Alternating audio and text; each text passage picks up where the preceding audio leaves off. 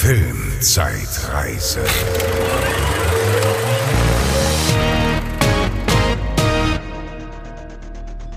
Einen wunderschönen guten Tag, guten Abend oder gute Nacht, wie auch immer, und herzlich willkommen zu einer neuen Ausgabe der Filmzeitreise. Ich bin der Franz und bei mir ist die liebe Bezi. Hallöchen. Wobei ja nicht wirklich bei mir, wir sind ja mittlerweile auf Remote umgestiegen, aber. Genau. Ja, Vorerst äh, sind wir noch ein bisschen remote unterwegs. Genau. Und wir besprechen äh, wie immer die Filmstarts vor 20 Jahren in Deutschland und äh, diesen Monat widmen wir uns dem August 2003 und da kam ja ziemlich viel Verschiedenes wieder raus. Also ich bin sowieso vom Jahr 2003 total begeistert und äh, aber diesmal war es ein bisschen schwieriger, glaube ich, Hauptfilme überhaupt zu finden, ne? denn es hat sich jetzt nicht Ja. so was richtig aufgedrängt. Würde ich Nee, mal sagen. auf keinen Fall. Das war, also bei mir ist auch wirklich ein absolutes Potpourri. Also unterschiedlicher können die Filme gar nicht sein, als die drei, die ich habe, wirklich untereinander. Und da hatte ich, jeden davon hatte ich im Kopf als Hauptfilm. Für einen musste ich mich dann entscheiden. Ich weiß nicht, ob es die richtige Entscheidung war, aber äh, ich habe tatsächlich auch einen davon geguckt und gedacht, nee, kann man nicht als Hauptfilm nehmen. Ja. langweilig, ne? Wir hatten ganz Ja. lange hatten wir hier äh, Lara Croft als äh, Hauptfilm im Gespräch, aber ja, Ja, weil wir sind ja beide auch Freunde von Filmen, die, die äh, kein, kein, kein großer Aufreger sind und irgendwie ganz unterhaltsam und Action und so weiter. Dann habe ich dann mal geguckt und habe gedacht, das ist wirklich, das ist wirklich ganz dünn. In jeder Hinsicht ist es einfach, ist einfach zu dünn. ja oder? man muss ja schon ein bisschen was zu besprechen haben, ne? Weil jetzt Ja. einfach nur irgendwie sagen, ja, der ist ganz nett, ist manchmal auch ein bisschen, sch- Genau. bisschen wenig vielleicht, ne? Und das war bei mir jetzt nicht ganz so. Also ich habe mich ziemlich schnell auf Nicht-Auflegen festgelegt. Ähm, und wenn das so ist, wenn man dann äh, so ein bisschen recherchiert, dann äh, findet man natürlich noch so die ein oder anderen Trivia-Facts oder Hintergrundgeschichten, die man besprechen kann. Aber ich sag mal, wir haben jetzt nicht die kontroversesten Filme äh, diesen Monat, würde ja, ich das mal stimmt. sagen. Das stimmt. Aber ähm, ich würde trotzdem sagen, äh, ich fange einfach mal an. Mach das. Ich freue mich. Und ich fange an mit einem Bruce Willis-Film. Yay. Ha- Haben wir über Bruce Willis schon gesprochen? Weiß ich gar nicht. Ich Äh, glaube, wenn dann mal in Nebenrollen irgendwo. Aber, Ja, genau. Ähm, ja, Bruce Willis, großer Actionstar der äh, 90er vor allen Dingen, aber auch äh, ja, davor natürlich, ja, stirb langsam, Pulp Fiction, Fünfte Element. Jeder kennt ihn, jeder liebt ihn. Mittlerweile dreht er leider keine Filme mehr, was ja auch mit seiner Krankheit zu tun hat. Also er hat die letzten Jahre viel so in Anführungszeichen Billo-Filme gemacht, um halt noch möglichst viel Kohle mitzunehmen. Und dann kam halt heraus, dass er äh, ja mittlerweile an Demenz erkrankt ist. Und äh, ja, natürlich dann seine Schäfchen schnell ins Trockene gebracht hat für sich und seine Familie. Also werden wir ihn leider nicht mehr in Filmen sehen, vermutlich. Damals aber, äh, ja, wie gesagt, vor allem in den 90ern ein großer Star. Und äh, man könnte jetzt so ein bisschen sagen, war er Anfang der 2000er ein bisschen auf einem absteigenden Ast, würde ich jetzt mal sagen. Ja, das ist, das ist, aber der hat auch zwischendurch richtig geile Sachen noch gemacht, ne? Ja, es kam Also dann hat- wieder ein bisschen was, aber ich habe jetzt mal geschaut, so gerade Anfang der 2000er, er hatte äh, vor dem Film äh, hier, den ich bespreche, Tränen der Sonne übrigens, Ah, äh, ja. hatte er äh, gemacht Bandits und das Tribunal und das waren beides so richtige Flops. Und auch äh, Tränen der Sonne, über den ich jetzt gleich spreche, ist auch ein richtiger Flop geworden. Und auch danach kamen keine halben Sachen zwei, hier mit Matthew Ach Perry. ja, seine ja, Komödie. ja. Ist Da, ist er wieder ein bisschen gebombt. lustig unterwegs. Was ist denn mit Unbreakable? Kommt das noch? Das war davor, meine ich, oder? Weil Ich den fand ich ja natürlich absolut äh, großartig, ne? Shyamalan-Film, und wo er auch eine ernste Rolle hat. Da hat er ja nicht viele von gemacht. Mhm. Ähm, ne? Also habe ich so zumindest äh, abgespeichert, dass er nicht so viele ernste Rollen hatte. In erster Linie Ja. Actionstar, in zweiter Linie äh, Comedies und in, dann hinten an steht erstmal äh, die, die ernsthafte die ernsthafte Die Seite Dramarollen, ja. Ja, genau. Ja, jedenfalls ähm, war er hier in dieser Zeit leider absolutes Kassengift gefühlt. Das ist ein Gift. Und äh, hat aber hier jetzt äh, mit äh, Antoine Fuqua, einen Regisseur, äh, gefunden oder mit dem zusammengearbeitet, der äh, gerade so ein bisschen auf dem aufsteigenden Ast war. Denn er hatte gerade Training, Training Day Day, gemacht. mhm. Genau, wo äh, Ja. wir auch drüber gesprochen haben, wo Denzel Washington auch einen Oscar damals für bekommen hat. Und er war so ein bisschen so der, ja, aufsteigende Stern, würde ich mal sagen, am Regiehimmel. Mhm. Und die haben sich jetzt hier vereint für ein, tja, was ist das? Es ist ein ähm, Actionfilm, ein Military-Action-Film, würde ich mal sagen. Es geht im Großen und Ganzen darum, kurz die Hintergrundgeschichte, äh, in Nigeria äh, hat ein Putsch stattgefunden, sodass ähm, dort Rebellen umherziehen und äh, ja, ethnische Säuberungen quasi durchführen. Ähm, das wiederum ruft äh, die Vereinigten Staaten von Amerika als World Police quasi auf den Plan, die ähm, ihre ja, Staatsangehörigen möglichst schnell aus diesem Land herausbekommen wollen. In diesem Fall geht es um äh, eine Ärztin, gespielt von Monica Bellucci, die keine Amerikanerin ist, aber quasi angeheiratete Amerikanerin in diesem Film spielt. Und ähm, so wird dann ein äh, ja, Navy SEAL Spezialteam, angeführt von Bruce Willis, in den nigerianischen Dschungel geschickt, um diese Ärztin aus so einem, aus so einem Camp, aus so einem christlichen Camp herauszuholen und ja in Sicherheit zu bringen. So, gesagt, getan, dann fliegen die dahin. Ähm, allerdings möchte diese Ärztin nicht ohne ihre, ja, ihre Schützlinge quasi das äh, Land verlassen. Und äh, prompt sehen sich halt diese, äh, dieses Team an Soldaten mit einer Gruppe von, ich weiß es gar nicht, 70, 80 teilweise verwundeten, alten, kranken Kindern, wie auch immer, einer Menschengruppe auf dem Weg äh, Richtung ja, Freiheit. Das Ganze nimmt dann so ein bisschen ähm, ein paar Wendungen, weil Bruce Willis natürlich erst nur die Ärztin rausbringen möchte, wie es halt sein Auftrag ist, weil er ist ja halt ein guter, rechtschaffener Soldat, der genau den Befehl ausführt. Er macht dann aber irgendwann so eine Charakterwandlung durch, die so ein bisschen aus dem Nichts kommt, mehr oder weniger, äh, dass er dann sich doch erwärmt, alle in Sicherheit bringen zu wollen. Unter Einsatz, ja, seines eigenen Lebens und dem seines Teams vermeintlich. Ja, und das Ganze ist äh, ziemlich trocken, würde ich mal sagen. Also, ja, ich meine, kann man, kann man viel mitmachen, ne? Ja, also, ich meine, die äh, Geschichte an sich ist jetzt erstmal nicht ganz Panne irgendwie. Ich finde das schön, dass das halt so, ein, so eine einfache Story ist, wo man weiß, okay, da muss es jetzt auch keine Fortsetzung geben. Das ist einfach so ein, ne, eine kleine Action-Geschichte, die wir haben. Das Problem bei dem Film ist so, oder was heißt Problem? Es ist eigentlich ja auch okay. Der Film nimmt sich zu 100% ernst. Also es gibt wirklich gar keinen Humor in diesem Film. Es ist wirklich, soll wirklich ein sehr harter Action-Thriller quasi sein. Und äh, da gibt es auch keine, kein Comic Relief und nichts. Ne? Das ist wirklich einfach nur ja, bierernst. Aber ich meine, die Geschichte ich, ist ja auch dunkel, ne? Diese genau. ganzen äh, afrikanischen irgendwelche Rebellenstämme und Entführungen und so. Das ist schon ja, äh, fies. Auf jeden Fall. Ja? Und das, das äh, überträgt sich auch, äh, sag ich mal, auf die Machart. Also die, ich finde den Film echt geil gemacht. Der wurde hauptsächlich auf Hawaii gedreht. Und du hast halt viel Regen und Matsch und Dschungel, ne? Und nachts und alles ist dreckig und äh, ne, man ist mittendrin und man spürt richtig, wie unangenehm das da alles ist und wie ja, gefährlich auch. Also das äh, auf der Haben-Seite, würde ich sagen, ist ganz gut. Aber ansonsten, woran der Film am meisten krankt, sind halt interessante Charaktere. Also unsere äh, Charaktere haben alle, also außer unsere Ärztin, die hat so ein bisschen, da gibt es am Anfang so ein Missionsbriefing, da kriegt sie so leicht so eine Backstory irgendwie so verpasst, aber das ist eigentlich egal.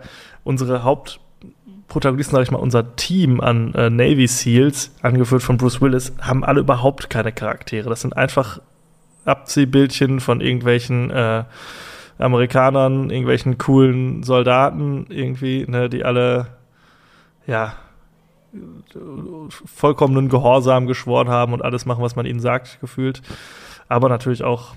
Und Bruce Willis auch? Ist der auch Bruce ohne Willis alles, ist tatsächlich auch was? ohne alles. Und das macht halt auch so seinen, seinen ja, seine Sinnes, sein Sinneswandel so zu einem Drittel des Films dann so ein bisschen merkwürdig, unglaubwürdig, kommt so ein bisschen aus dem Nichts. Also mhm. er äh, ist ursprünglich halt wirklich ausschließlich darauf bedacht, äh, diese Ärztin zu befreien und äh, schreckt auch nicht davor zurück, quasi alle anderen zu belügen, dass er ja, ja, wenn, nein, nein, wir nehmen alle mit und am Ende nimmt er dann doch nur die Ärztin mit und entscheidet sich dann aber umzukehren nachdem er so ein bisschen, da wird halt, gibt es eine Szene, da fliegen sie dann über so ein Camp, äh, in dem vorher die Ärztin gearbeitet hat und da ist in der Zwischenzeit leider sind die Rebellen da eingefallen und entsprechend mhm. haben sie mhm. da eine große Verwüstung angerichtet und der Anblick dessen führt halt bei Bruce Willis Figur zu dem Sinneswandel, dass er sagt, komm, wir kehren um und nehmen alle mit, die jetzt noch da sind irgendwie.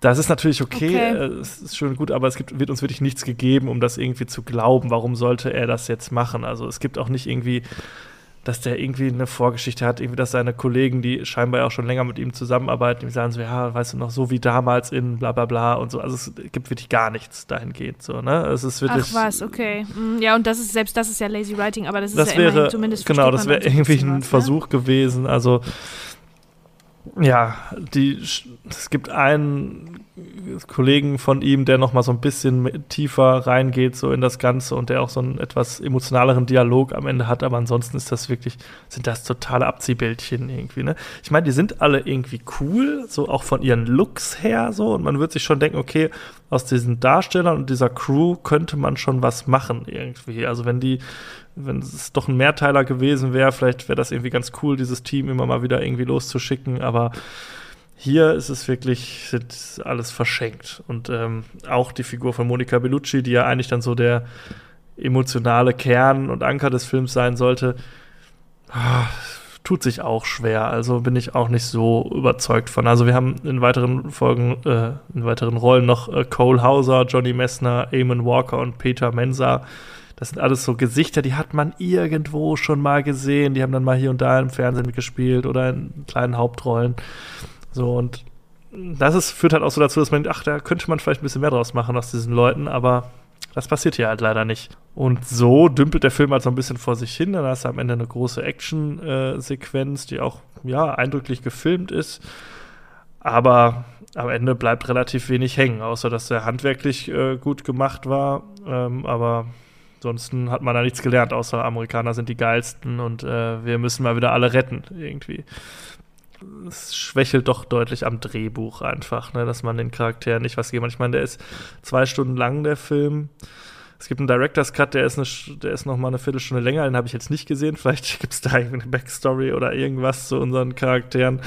Keine Ahnung, aber so wie der äh, Kino-Release war, und auch die Version, die ich jetzt gesehen habe, da äh, fehlt es doch deutlich an Fleisch. Also ich weiß auch nicht, ob der dann vielleicht sonst zu lang wäre mit zweieinhalb Stunden oder ne, vielleicht. Aber dem hätte es schon gut getan, sein, sich seiner Charaktere ein bisschen mehr anzunehmen, damit wir auch ein bisschen mehr fühlen, damit auch das Ende am Ende ein bisschen verdienter ist. Also da ist, es wird so ein vermeintlich emotionales Ende gibt es dann im Film, aber das hat der Film sich halt nicht verdient bis dahin, weil wir halt mit den Charakteren überhaupt nicht mitfühlen irgendwie, ne? Ja, wollte ich gerade sagen, wenn man es nicht fühlt, dann. Ja, also es ist halt so ne? dieses, also genau, da wird halt dann, wird einer von dem Team wird dann irgendwann angeschossen und äh, ich meine, wir haben jetzt nicht die Lasst mich zurück äh, Geschichte, aber er ist dann so, ach, es tut mir leid, ach, ich hätte besser sein müssen. Äh, hier, Captain, nächstes Mal äh, bin ich aufmerksamer und so. Es sind halt nur so, du hast halt nur diese Soldatentypen die ganze Zeit. Ja, es ist halt schwierig, mhm. wenn die jetzt so gar kein Fleisch auf den Rippen haben, ne? Ja, ja, klar.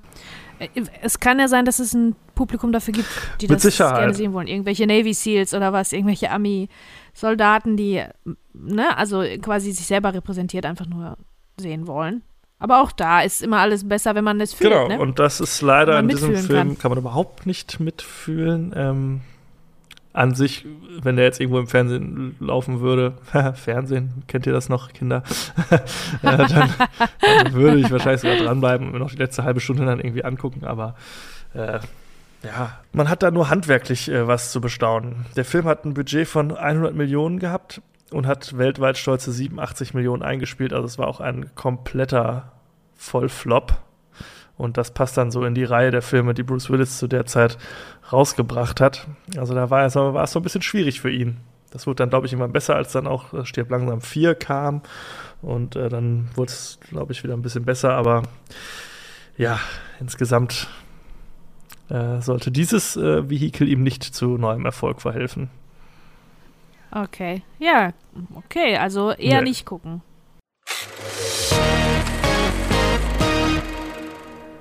Ja, dann fange ich doch auch direkt mal mit ordentlich Action an.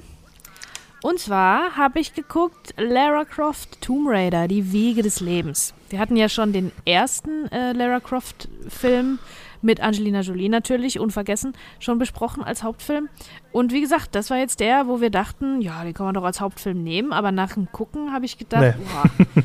Ah, dünn, alles ganz dünn. Also, Angelina Jolie ist natürlich dabei. Ähm, Gerard Butler wird, ihm, wird ihr zur Seite gestellt, den wir aus 300 kennen.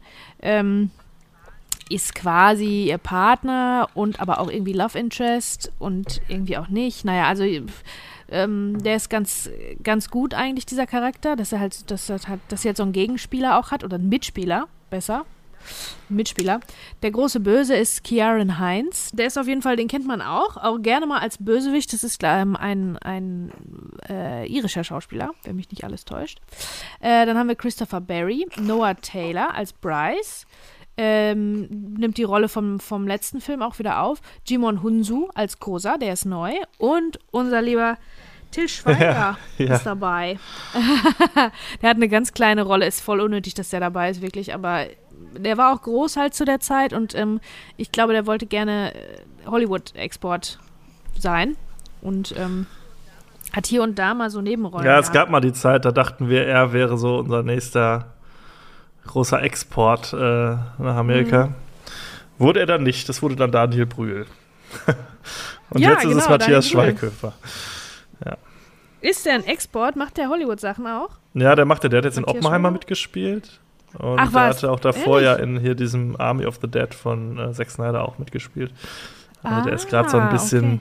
scheinbar findet er statt in Hollywood. Ah, okay. Sehr gut. Naja, also der Film ist auf jeden Fall von Jan de Bond. Action-Film-Fans werden vielleicht äh, diesen Namen kennen. Der ist eigentlich ursprünglich Kameramann gewesen.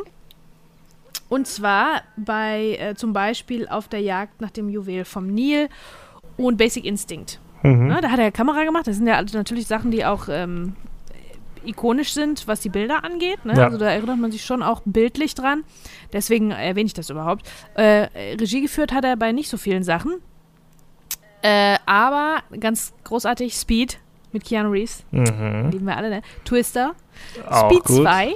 Oh, Speed 2 ist eher ein trauriges Kapitel. Ja, ja. Oder das Geisterschloss. Ist auch, Ja, auch nicht so los. gut. Und danach, das war dann schon tatsächlich äh, Lara Croft. Ja. Der erste, achso, also- nee, den ersten hat er nicht gemacht. Ja, genau. Den ersten hat er gar nicht gemacht.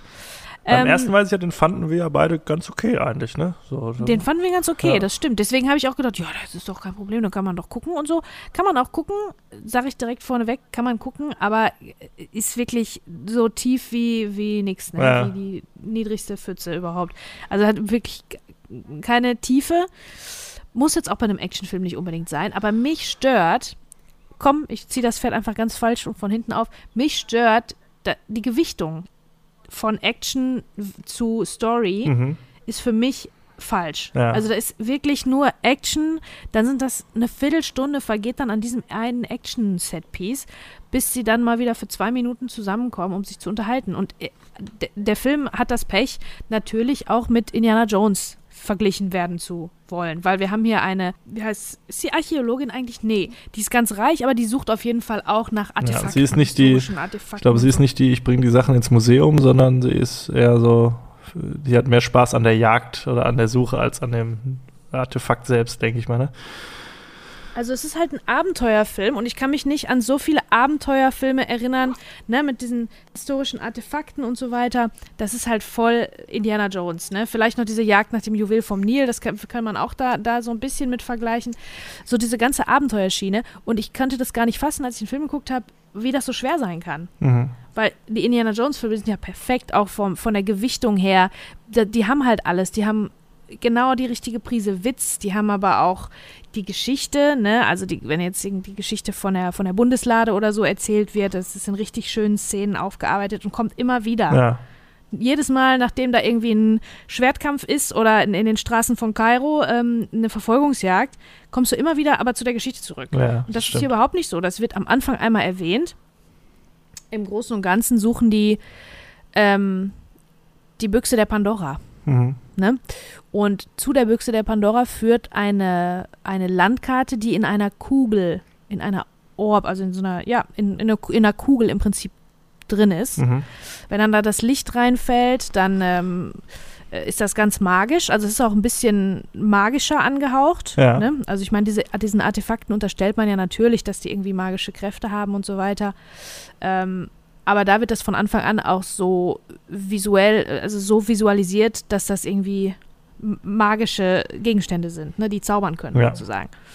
Gut, also die sind, so, sind auf der Suche im Prinzip nach dieser, nach dieser Karte, die zu der Wiege des Lebens führt, wo die Büchse der Pandora äh, sein soll, wo ursprünglich das Leben entstanden ist. Weil dort, wo das Leben entstanden ist, da ist auch die Büchse der Pandora, die natürlich das Verderben äh, innehält. Ja. Und im Prinzip ist die Geschichte das gleiche wie bei der Bundeslade, Ark of the Covenant aus Indie. Ähm, derjenige, der, der dieses Artefakt hat, ist unbesiegbar. Hat magische Kräfte Natürlich. sozusagen. Ja. Die wollen das und ähm, Lara Croft versucht das halt ähm, vor einem bösen, reichen Wissenschaftler äh, zu retten, der das als biologische Waffe verkaufen will. Ja, weil alle Leute wollen irgendwie äh, Bioweapons und ähm, der möchte das dann verkaufen. Das ist halt eine ganz, ne? Geschichte hat man schon ganz oft gehört, aber besser, immer besser Ja, ja. als hier. Also, was, ist, was gut ist, sind die Action-Set-Pieces. Die haben auch Wiedererkennungswert, weil wir haben nämlich hier zum Beispiel auch irgendwie Lara Croft äh, unter Wasser ganz viel in diesem silbernen Anzug. Mhm, ne? ja.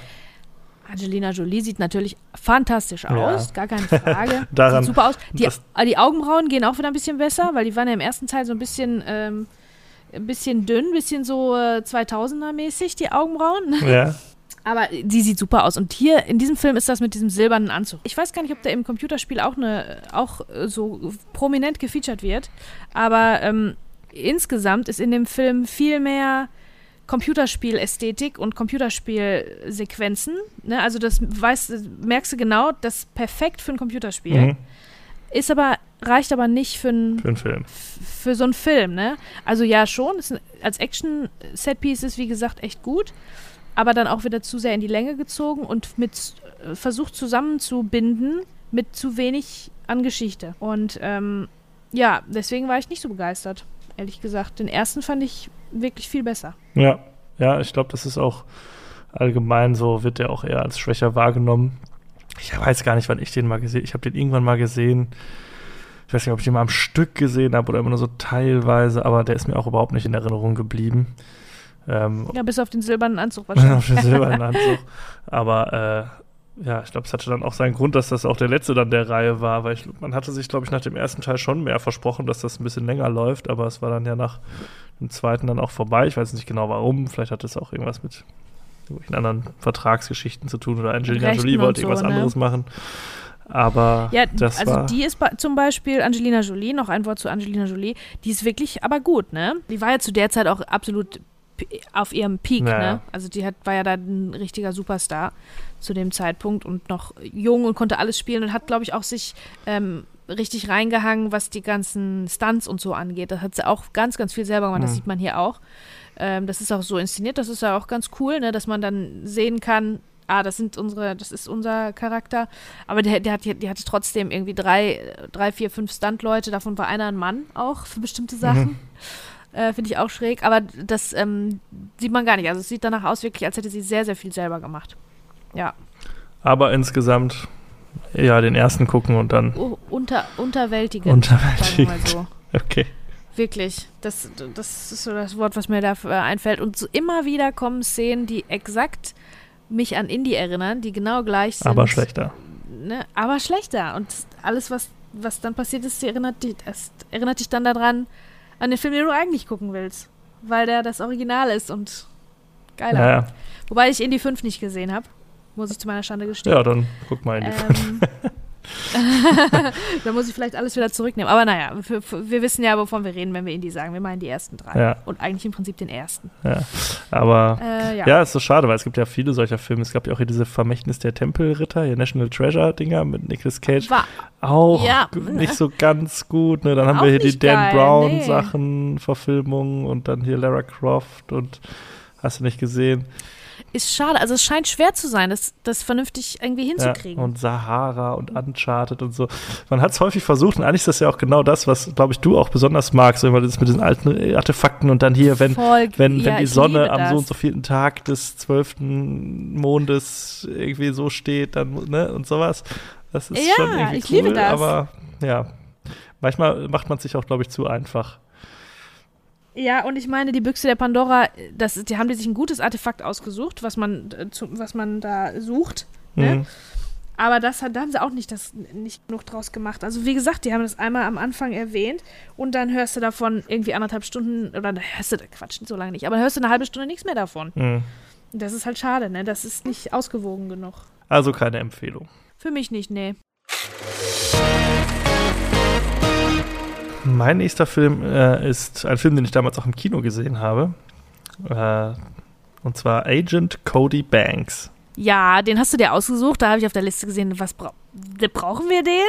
Und dann hast du gesagt, du hast ihn im Kino gesehen. Also jetzt bin ich mal auf die Anekdote gespannt. Ja, also die Anekdote ist gar nicht so äh, interessant. Ich habe den damals, äh, durfte den umsonst sehen, weil ich ja im Jahr 2003 viel bei so Screenings teilnehmen durfte.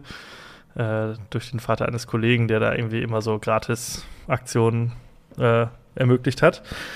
Ähm, und da war ich auch in Agent Cody Banks. Ein Film mit Frankie Muniz. Mm. Ja. Was macht der eigentlich? Ja, Melke mittendrin. Äh, eine der großartigsten Comedy-Serien aller Zeiten für mich auf jeden Fall. Und ähm, ja, ein damaliger Kinderstar, würde ich mal sagen, der aber nicht der nur teilweise den Weg der Kinderstars, aller Kinderstars gegangen ist. Ja, er ist mittlerweile nicht mehr sehr erfolgreich, aber ich glaube, er ist nicht so in den Drogensumpf abgestürzt wie ein Edward Forlong oder nee, nee, nee. wen wir da noch so alles hatten. Ich glaube, der hat Familie, so. ähm, hat eine große Familie, meine ich. Der ist einer von denen, die viele Kinder haben. Ja, ich habe jetzt auch gar nicht so äh, recherchiert. Ähm, es gab mal das Gerücht, dass er äh, ein paar äh, kleinere Schlaganfälle erlitten hätte. Oh. Ähm, das ist aber, hat er aber dementiert, ist dann irgendwann dementiert worden. Er leidet einfach an starker äh, äh, Migräne mit Aura, also auch durchaus starken Schmerzen. Oh. Äh, aber ja, der macht halt kinomäßig nicht mehr so viel. Der poppt ab und zu mal hier und da wieder in irgendwelchen Fernsehen, Nebenrollen, Gastauftritten auf, aber so ganz genau recherchiert habe ich nicht, was mit ihm passiert ist. Aber man muss natürlich sagen, der ist natürlich auch ein ziemlicher Typecast, so, den kannst du jetzt auch, glaube ich, der kann nicht, nicht so alles spielen, gut casten für alles. Ja. Ne? Ich glaube, so ein Edward Furlong hätte da, glaube ich, von seiner ganzen, ne, von seiner Physiognomie, von seinem Aussehen und so, glaube ich, nochmal auf mehr gepasst. Aber Frankie Muniz ist schon sehr, der sieht auch heute noch sehr jung aus und so. Das ist so ein bisschen so wie Haley Joel Osmond. Ja, die sind schon speziell einfach von der Physis her, ne? Die kannst du jetzt nicht, ja. also die sind nicht, nicht unendlich wandelbar. Ne? Also im Spiel genau, will ich ja. denen gar nichts unterstellen, aber äh, einfach von der Optik her kannst du die nicht für alles einsetzen, ist leider so. Ja, ich glaube, das ist auch so ein bisschen das Schicksal von Frankie Muniz gewesen. Aber hier für Agent Cody Banks war er gerade perfekt. Und das ist ein Film von Harold Swart. Der hat auch eine Nacht bei McCools gemacht, über den haben wir schon mal gesprochen. Ach, ja, stimmt. Und der hatte später auch das Karate Kid Remake mit Jaden Smith und Jackie Chan dann gemacht.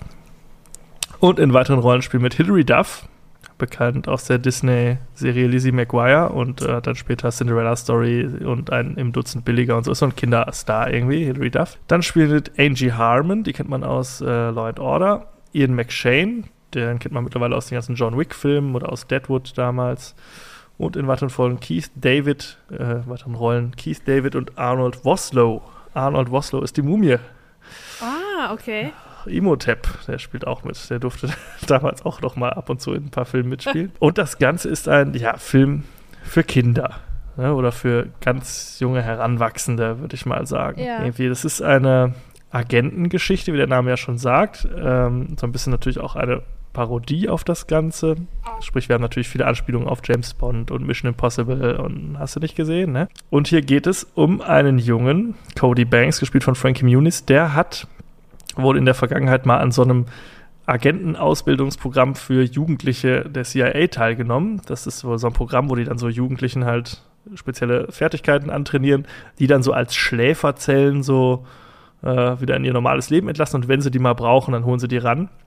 Und äh, jetzt braucht die Welt oder die CIA braucht Cody Banks, denn es geht darum, äh, Informationen über einen Wissenschaftler äh, zu erlangen, der äh, in dubiosen Geschäften mit einer äh, bösen Geheimorganisation steht. Und der beste Zugang zu diesem Wissenschaftler ist vermeintlich über dessen Tochter, gespielt von Hilary Duff. Und jetzt wollen wir Agent Cody Banks einschleusen in eine Eliteschule, um sich da der Tochter zu nähern im besten Fall mit ihr befreundet zu sein und äh, ganz viele Informationen herauszubekommen. Das Problem ist nur, dass äh, Cody Banks ja totaler Lurch ist, wenn es darum geht, mit Frauen zu sprechen und äh, auch sonst eher so das Bully-Opfer in der Schule. Und so ergibt sich dann halt natürlich ein, eine Mischung aus lustigem Highschool-Film und äh, gleichzeitig packender Agenten-Story irgendwie. Mit allerlei lustigen Gadgets und mit dem, dann kriegt er ein Spezialtraining, wie man mit Frauen spricht und so. Und die ganzen Agenten machen seine Hausaufgaben, Hausaufgaben und so, damit er da nicht abgelenkt ist und so. Ah, also ist alles so ein bisschen, okay. Ist das cool? so ein bisschen ist das geckig, lustig? ne? Ja, ich finde das schon, es ist charmant. Okay, sagen wir so. oh, also es ist jetzt, ne, du brüllst dich jetzt nicht weg, aber es ist halt so, ich finde find die Idee eigentlich ganz, ganz nett so für so einen Kinderfilm irgendwie, ne? Äh, und äh, halt auch dieses CIA-Agenten, wie die dann immer so feststellen, so, warte mal, warte, der, der kann ja gar nichts. So, der kann ja nicht mit Frauen sprechen irgendwie, der ist total tollpatschig irgendwie im Umgang. Ja. Und äh, da müssen wir dem jetzt irgendwie helfen und dann die ganzen Agenten irgendwie halt ne, ihm da zur Seite stehen und erstmal so ein Training mit ihm machen. Das ist natürlich schon ganz charmant und Frankie Muniz ist auch perfekt dafür. Also der liefert das natürlich total ab irgendwie. Der hat die Looks, der hat äh, aber auch das Charisma, um das rüberzubringen. Der war halt damals wirklich ja der perfekte Kinderstar irgendwie. Und ähm, so ist das eigentlich eine ganz nette Agentenstory. Der dauert so eine Stunde 40, glaube ich, der Film. Also ist auch schnell zu Ende erzählt. Die Effekte sind ja schlecht, aber nicht so schlecht, dass man das nicht gucken könnte, weil man das ja mit Kinderaugen auch sehen muss. Das kann man so ein bisschen mit Spy Kids äh, vergleichen. Das schlägt ja, so eine ähnliche sagen, Kerbe. Das ist Nur ist halt jetzt ein genau bisschen fast ja, ist jetzt hier halt ein bisschen kompetenter umgesetzt auf jeden Ah, Fall. Man okay. merkt, dass da halt mehr Budget hinter ist. Der hat 28 Millionen gekostet, hat knapp 60 Millionen eingespielt, also ein veritabler Erfolg. Und ähm, ist, finde ich, gar nicht mal so schlecht, den Film. Also ich glaube, als, ich habe den damals gesehen, ja, keine Ahnung, wie war ich, war ich da, 14, 15, was weiß ich.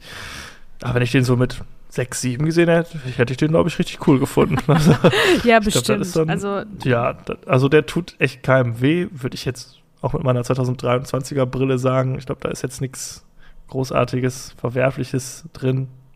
Irgendjemand findet bestimmt was, aber ich finde den eigentlich relativ harmlos. Und der ist, ja, ist eine nette kleine Agentenstory für Kinder irgendwie. Also für mich, ich kann gar nicht Schlechtes über den sagen. Irgendwie natürlich ist das jetzt nicht, ne, wenn du jetzt als Erwachsener guckst, ist das jetzt nicht, dass du da 90 Minuten lang gebannt vorm Fernseher sitzt und denkst, oh Gott, was passiert als nächstes? Und ich muss unbedingt wissen. Es gibt ja auch einen zweiten Teil. Ne? Es ist jetzt nicht, dass ich sage, ich muss unbedingt den zweiten Teil sehen. Aber für das, was er ist, ne, und das muss man ja immer sehen, man muss ja Filme auch mal unterschiedlich, muss man halt unterschiedlich bewerten. Und dafür, dass es halt wie so ein Kinderstreifen ist, hätte ich jetzt keine Bauchschmerzen, dem meinem Kind irgendwann mal zu zeigen. Sagen, ja, guck dir Agent Cody Banks an, ist okay. Ne, es ist ja irgendwie, ja, irgendwie schon auch so ein eigenes Genre, ne? So Kinder in Erwachsenenberufen, so gefühlt, ne? Das ist ja so, so wie Indiana Jones Junior und äh, Young, Young Indie hier und sowas, ne? Und das sind ja so Sachen irgendwie, das funktioniert auch, glaube ich, immer. Und ähm, ja, es ist natürlich immer so ein bisschen, ne, man muss natürlich immer viel glauben und schlucken in solchen Filmen, ne? Und deshalb tun die sich auch immer ganz gut daran, das Ganze mit so einem Augenzwinkern zu erzählen, ne? Und nicht zu versuchen, irgendwie das so logisch alles zu erklären, sondern das halt eher so ein bisschen auf lustig. Ne, äh, weil es ist natürlich auch immer die Gefahr, dass du dann zu altkluge Kinder hast, die irgendwie dann nervig sind oder so, ne, oder es halt total unglaubwürdig ist. Natürlich ist das alles total unglaubwürdig. Das ist Quatsch, das ist eine blödsinnige Geschichte. Also muss man sagen. Aber es ist charmant umgesetzt und es ist, tut keinem weh. Also von daher sag ich äh, Daumen hoch für Agent Cody Banks. Okay, hört sich gut an. Äh, so, als nächstes äh, spreche ich über den Film Swimming Pool. Ein französischer Film. Ah. Mhm. Den hätte ich auch als Hauptfilm nehmen können, weil das ist, glaube ich, objektiv von meinen drei Filmen, die ich habe, der, ah, der objektiv vielleicht beste, weil es Okay, ist ja. ein, es ist ein François Ozon-Film, der hat acht Frauen gemacht. Den haben wir auch schon Mhm, besprochen. Ja. Also der ist sauber gemacht und absolut äh, gut, würde ich jetzt sagen. Aber da, da passiert einfach so gut wie gar nichts, ne? Also das ist die völlige Entschleunigung. Vor allen Dingen, wenn man das kontrastiert mit dem, mit dem Hauptfilm, den ich jetzt Ja, gleich, äh, den wir jetzt ja. gleich in Angriff nehmen. Das, also so was Langsames, so einen langsamen Film habe ich selten gehabt, wirklich. Ähm, zu den Fakten. François Ozon, wie gesagt, ist ein bekannter französischer Regisseur. Äh, acht Frauen hat er gemacht und einen Film, den fand ich ganz cool äh, von der Idee her, der heißt 5x2. Das ist ein Film, äh, der rückwärts läuft auch im Prinzip. Also es gibt fünf Mhm. Episoden von einem Paar und der Film fängt an mit deren Trennung. Und er hört Ja. auf, also er läuft rückwärts und er hört auf Er hört auf mit dem Meet Cute. Ja, mit dem Meet Ja. Cute. Das fand ich ganz, ganz äh, nett, so als Idee. Ähm, ja, aber der macht halt so, so richtig, also das ist, glaube ich, der Inbegriff vom französischen Film, wo, wo, wo, wo so eine gewisse Entschleunigung ist und wo das, das französische Joie de Vivre und so dann auch ähm, ähm, erzählt wird. Auch immer oder oft auch ein bisschen erotischer, als man jetzt in einem deutschen Film oder einem amerikanischen Film äh, finden würde. Mhm. Und das ist hier auch der Fall. Also wir haben hier der Film handelt im Prinzip von zwei Frauen. Da ist Charlotte Rampling, das ist eine englische ähm, äh, ähm, Autorin, eine Schriftstellerin. Und diese wohlsituierte, kultivierte Krimi-Autorin zieht sich in das Landhaus ihres Verlegers in Frankreich zurück und trifft dort auf seine junge, unbekümmerte Tochter, die zur Inspiration für Sarahs Buch wird. Und verborgene Seiten in dieser älteren Dame in dieser älteren, ver bisschen verwirkt welkenden Dame weckt. Mhm. Diese, ähm, die, die, die Autorin ist, äh, wird gespielt von Charlotte Rampling. Die kennt man auch. Also das Gesicht kennt man auf jeden Fall. Die ist ganz lange schon äh, im, im europäischen Kino, im Kunstkino und so weiter unterwegs. Die hat italienische Filme gemacht, ganz viel, französische auch. Und ähm, ja, die kennt ihr auf jeden Fall. Ne? Ähm, und dann haben wir Ludivine Senier die hat bei Peter Pan zum Beispiel mitgespielt und jetzt neuerdings bei Lupin. Das war so eine Netflix-Serie, so eine französische. Äh. Da war sie auch dabei. Und bei Acht Frauen war sie auch dabei. Und wir haben noch Charles Dance, der ist quasi der Verleger. Das ist äh, Tywin Lannister, der große ja. Lannister. Ähm, bei Alien 3 hat er auch mitgespielt. Und ansonsten weiß ich gar nicht. Doch, war der nicht auch in Stieb langsam? Der Böse? Der große Böse. Der ist gerne mal der Bösewicht auf jeden Fall. Ist auch ein ganz mhm. bekannter englischer Schauspieler, so ein Charakterdarsteller, Bühnen, Bühnendarsteller eigentlich auch. Ähm, ja. Ansonsten viel mehr Leute gibt es hier aber auch gar nicht, tatsächlich. Und äh, Ludivine Senier ist hier noch jung, also ist Anfang 20, 24 oder so. Und die ist fast immer nackt. Ne? Aber, also da gibt es wirklich einfach so Dialogszenen, die, die, die, die, also die, das ist die junge Julie, ne? Die junge Tochter.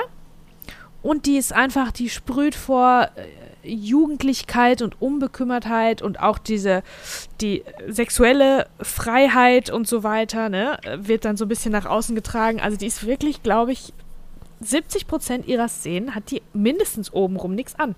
Wenn nicht sogar mhm. gar nichts.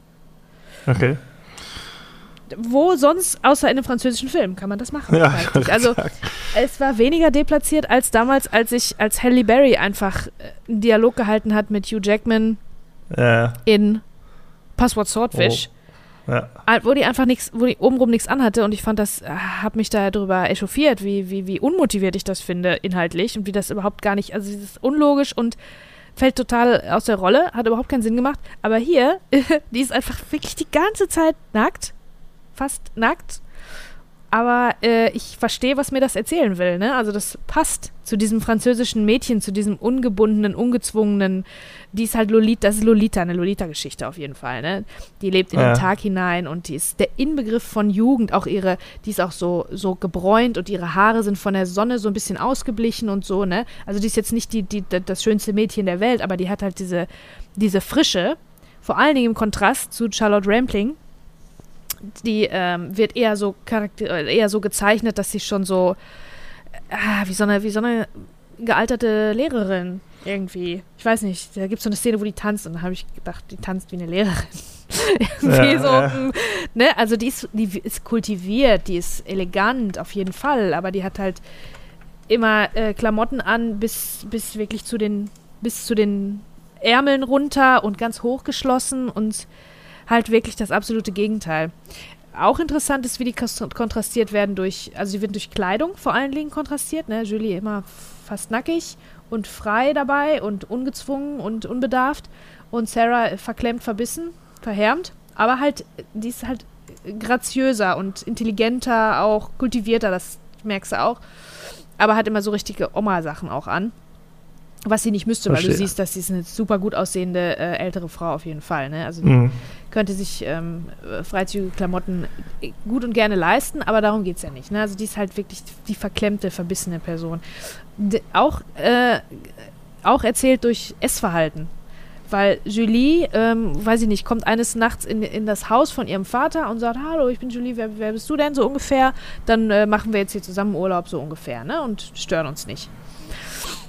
Mm, das ist im Prinzip die Geschichte, während Sarah schreiben will und ihre Ruhe haben will und dann, ne, dann stehen immer die Einstellungen ganz lange und sie ähm, ist ganz nachdenklich und schreibt und schreibt. Und dann kommt Julie dazu und dann wird der wird dann wird dann neuer Wind, wird der frische Wind durchs durch die Hütte, dann geht sie direkt an den Kühlschrank und will Sachen essen, aber da sind nur so so, so, so, so langweilige Sachen drin, weil die, die Sarah, die isst zum Beispiel jeden Tag ähm, Naturjoghurt mit ein bisschen ähm, Süßstoff, weil kein Zucker. Okay. Und dann hat sie da Cola Light.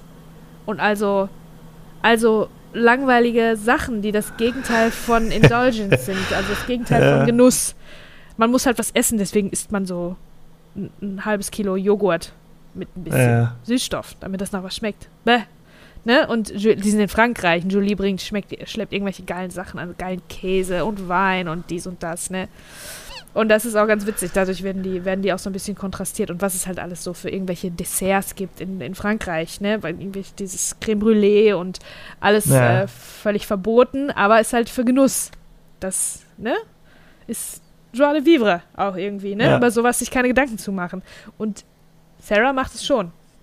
So in diesem, an diesem wunderschönen Anwesen äh, in der Natur von Frankreich äh, gibt es auch einen Swimmingpool und der wird immer wieder gezeigt. Am Anfang ist er noch abgedeckt, später ist er halb abgedeckt. Also ist halb die Plane runter, dann ist da ja. noch ganz viele, sind da noch Blätter drin, irgendwann sind die Blätter da raus, irgendwann liegt das Kissen oder die Liege von Julie daneben und ähm, sie macht sich da dann liegt sie daneben, dann hat die immer weniger an. Ne? Am Anfang hat sie nur okay. Bikini an, dann hat die nichts mehr an. Dann geht die schwimmen und so weiter. Also der wird immer wieder eingeblendet, so gefühlt unmotiviert, aber der, glaube ich, soll was symbolisieren. Wahrscheinlich die Veränderung auch von, von Sarah. Ja, ähm, die will eigentlich nicht schwimmen, natürlich. Das ist ja alles viel zu dreckig und ähm, Bakterien und so weiter. Das möchte sie nicht. Am Ende schwimmt sie natürlich auch irgendwann, ne? um zu zeigen, dass sie sich auch irgendwie verändert hat. Ja, also da die ganze Zeit läuft dann so Hitchcockige Musik, während diese Frauen da die Zeit verbringen in dem Haus. Also die leben so ein bisschen nebeneinander her, die machen jetzt nicht viel zusammen. Die Musik ist aber ein bisschen Hitchcockig, was einem so ein bisschen ein Verbrechen oder ein Thrill oder irgendwas vorgaukelt oder zumindest Spannung. Also man denkt, dass es irgendwas ist, soll spannend sein wegen der Musik, ist es aber eigentlich gar nicht. Eigentlich passiert da gar nichts. Wir gucken der beim Essen zu, wir gucken der zu beim Spazierengehen, beim Tippen. Die schreibt ja halt an ihrem Werk. Und das ist, glaube ich, der Knackpunkt. Ähm, irgendwann vermischen sich Realität und äh, Fiktion. Ne? Also das mhm. Julie wird zum Inhalt ihres Buches und dann irgendwann weiß sie nicht mehr, ob es die wirklich gibt. Aber das ist halt, ah, ja. äh, der Regisseur hat es absichtlich von vorne bis hinten realistisch inszeniert. Da ist nirgendwo ein mu musikalischer Cue oder ein, ein Hauch von äh, irgendwie ähm, anderem Licht oder sonst irgendwas, was dir, was dir suggestieren würde, das hier ist jetzt eingebildet. Das ist jetzt ja, Fantasie. Verstehe. Das ist alles wie, wie realistisch. Und deswegen ja. ist es am Ende, gibt es halt so einen Twist, Ne, also es passiert dann tatsächlich auch noch was, aber ganz weit hinten raus. Und dann gibt es noch so einen Twist, der ist sehr ambivalent, weil der ist unterschiedlich interpretierbar. Eigentlich habe ich auch gedacht, ich habe vielleicht das nicht verstanden. Also man denkt dann, ja. äh, äh, ich glaube, ich verstehe das nicht. Aber der Grund dafür ist, dass das halt unterschiedliche Interpretationen gibt und auch der Regisseur hat nicht verraten, äh, was die richtige in Anführungsstrichen ist. Also, ne? Ja, ja, ja, okay, aber äh, du magst den Film, hast du gesagt.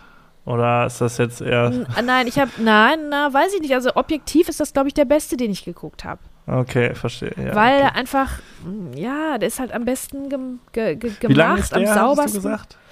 Ähm, oh, das habe ich diesmal gar nicht nachgeguckt. Ähm, eine Stunde 40. Nicht so ewig lang für einen französischen Kunstfilm. Ja, ja, ja. da geht's. Äh, aber erst die letzten 20 Minuten sind dann so ein bisschen, äh, hat man das Gefühl, da passiert was, da tut sich was. Außer mhm. natürlich, dass Sarah sich verändert. Also wir sind die ganze Zeit an, an dieser Autorin, ne? Und dann verändert sich ganz bisschen, was sie so trägt. Ne? Die, die Ärmel, die wandern hoch und so. Und ganz bisschen verändert sich, was sie dann isst. Aber das ist halt so langsam und so entschleunigt, dass man denkt, da passiert ja gar nichts. Alles, was Ja, passiert, ist die Veränderung, die innerliche Veränderung von dieser Autorin. Boah, also ich glaube, das wäre nichts. Ist nichts für mich, glaube Nee, ich. bist du froh, dass wir den nicht als Hauptfilm genommen haben? Ich, glaub, ich bin sehr froh. Ja? Also ich glaube, das wäre gar nichts für mich gewesen. Also, ne, ich meine, über das Bann reden wir gleich auch noch, aber habe Ja. ja auch so meine, meine Themen mit. Aber äh, ja, das wirkt schon äh, mir ein bisschen zu slow-paced irgendwie alles. Voll. Ne? Hast du ja von Anfang an gesagt und ich glaube, ich bin da, glaube ich, noch mal ein bisschen äh, anfälliger für das Interesse zu verlieren als du. Ja? Ähm, ja. Ja, also es ist sauber gemacht alles, ne? Ähm, es ist halt so die Sache, wie, wie sehr fesselt einen eine ältere Dame Mhm. und die, die hübsche Wilde, die immer nackig ist, die auch damit abhängt an dem Swimmingpool. Wie sehr schaffen die das einen zu fesseln? Ja, äh, es geht so. Es geht so. Also ich, es war jetzt kein, kein Riesenhit für mich, dieser Film. Äh, ja, nee. Aber es ich glaube, französische Filme sind halt irgendwie gerne mal so. So ja, langsam auch. ist halt, Die sind gerne mal ein kann bisschen, man machen. bisschen langsam und haben aber dafür nackt, nackte Haut. Ja, ja, was ja. Und Erotik. Also ich muss sagen, ich, hab, ich muss gestehen, ich hab, äh, wir haben ja auch die, wir haben immer so eine Liste mit den Filmen, also gibt es die bei Wikipedia irgendwie so Kinostarts in Deutschland Liste und da gucken wir für einen Monat immer durch und ich habe nur Swimmingpool gelesen, ich habe den total verwechselt. Ich dachte tatsächlich, das wäre so ein, habe ich jetzt nochmal nachgeguckt, so ein richtig trashiger äh, Teenie-Horror-Slasher, aber der ist von 2001 unter dem gleichen Namen, Hm, ach wo die in so so. einem Schwimmbad sind. Ach so, okay. Ja, nicht so richtig clever. Ne? Äh, aber ja, äh, wäre vielleicht besser gewesen. Nein, keine Ahnung. Nein, doch, der war schon, gesehen, der war schon glaube, okay. äh, der war schon, der war schon okay. Er hat wirklich Ich glaube, ich werde ihn trotzdem nicht gucken. Nein, ich glaube, für dich ist er nichts und ähm, auch so. Also der, der Film an sich ist halt auch so, so elegant und so kultiviert und Hm. für, für eine bestimmte Zielgruppe, für Lehrer vielleicht. Ja. Ist dann sowas, wo den, den guckt man dann im Französischunterricht und alle Äh. denken sich so, yeah, und freuen sich schon, wenn irgendwie so diese große Box mit dem Röhrenfernseher reingeschoben Ja. wird in die Klasse und denken, geil, wir gucken Äh. einen Film und dann guckst du den Film und dann ist so, äh, ach, kacke, hätten wir nicht lieber was lernen können. Nee, also ich sag dir ganz ehrlich, erstens, für den Französischunterricht ist es zu wenig Zu Französisch. nackt? Okay, Und es ist wirklich so viel nackt. Also nackt okay. Oberstufe. alles. Das ist für Oberstufe, ne, aber für die ganz wohlerzogene, die ganz wohlerzogene Oberstufe. Die hat nie Ja. was an, einfach. Ja. Und auch, auch, auch ohne rum nicht, teilweise. Also die, es wirkt verbringt wirklich sehr, sehr viel Zeit des Films nackig, aber das fand ich zum Beispiel äh, irgendwie gut gemacht, weil ich habe das, ich glaube das, dass dieses französische äh, Mädel, diese junge Dame, halt frei ist und Mhm. deswegen einfach an ihrem Pool zu Hause nackt rumhängt. Natürlich. Das, das glaube Ja. ich. Das glaube ich mehr, als dass Halle Berry auf einmal sich mit Hugh Jackman unterhält, oben ohne. Irgendwie habe ich Ja. das mehr, ge mehr gekauft. Das passt in dieses, in dieses Setting und in diese Stimmung passt das rein, dass sie immer nackt ist. Ist so. ja. Sehr gut. Also für Freunde von Nacktheit. Und französischen Empfehlung. Film und langsamen Film. Genau. De- Den kann ich das empfehlen.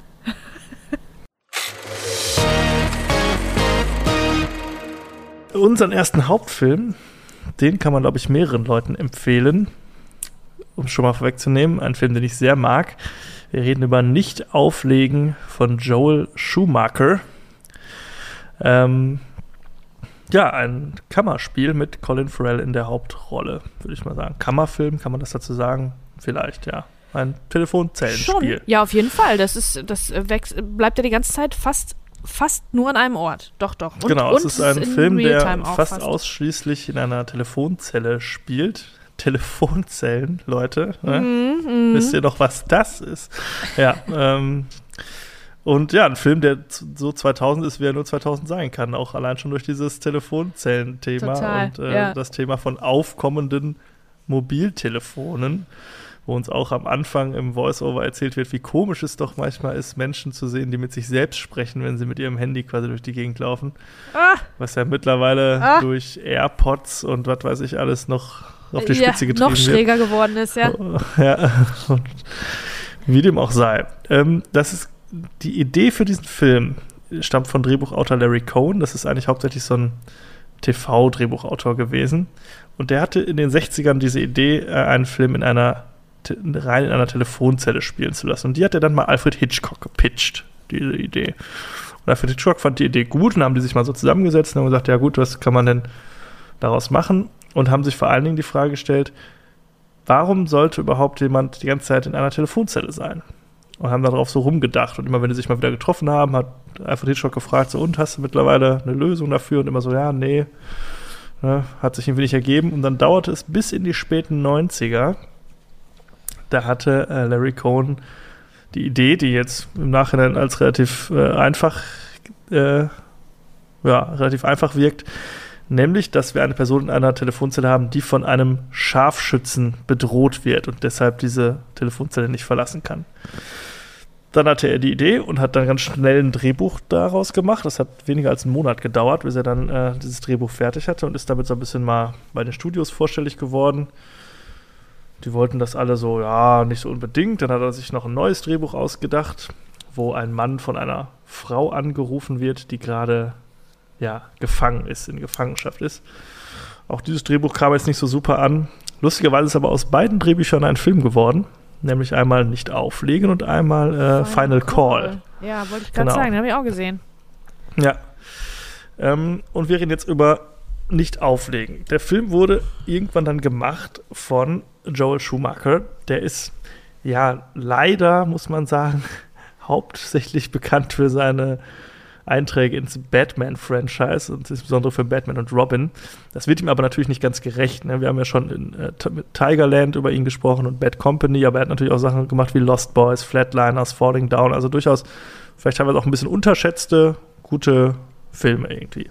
Und ist auf jeden Fall ein, ein ähm, Regisseur, der auch mal was wagt und so ein bisschen experimenteller ist, auch nicht immer das Riesenbudget braucht, sondern auch mal, ja, einfach sich an coole Stoffe heranwagt. Es waren auch noch ähm, Steven Spielberg beim Gespräch, Mel Gibson, der wollte auch gleichzeitig mitspielen. Michael Bay war da drin, äh, sollte das mal spielen.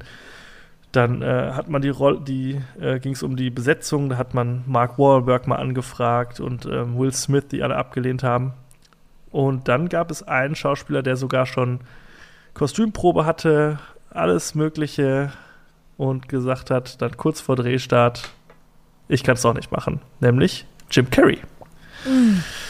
Jim Carrey war Ehrlich? ursprünglich vorgesehen für diese oh, Rolle. Ja ähm, hat sich dann aber dagegen entschieden, weil er was anderes dann äh, angenommen hat, aber wäre sicherlich ein ganz anderer Film geworden. Ja, und so war man dann so ein bisschen auf der Suche nach einem ähm, Schauspieler. Anfang, also zwei, im Jahr 2000 sollte gedreht werden. Und so ist man dann auf Colin Farrell gekommen, der schon in Tigerland mit Joel Schumacher zusammengearbeitet hatte. Und der war ja so ein ganz ja, unbekannter Schauspieler damals noch. Dann hat man mit ihm diesen Film gedreht, 2000 wie gesagt, und hat so gesagt, okay, warten wir jetzt erstmal ab. Colin Farrell hat so ein paar Filme in der Pipeline, die jetzt rauskommen. Warten wir mal ab, bis der dadurch ein bisschen bekannter wird, um halt dann den Film rauszubringen und möglichst abzucashen halt mit seiner Star Power, seiner neu erworbenen dann. Ja.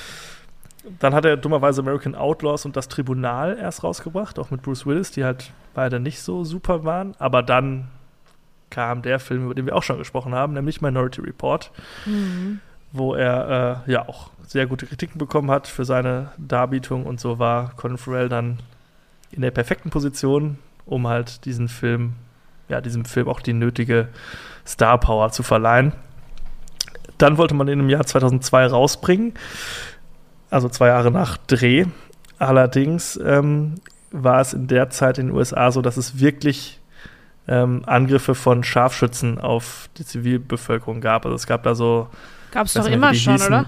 Ja, da gab es halt so eine, so, eine, so eine Mordserie mit irgendwie 17 Toten oder so, wo so, so, ein, so ein Duo durch die Lande gereist ist und die so aus so einem Auto heraus mhm. halt ja, quasi auf Menschen ja. geschossen haben. Ja.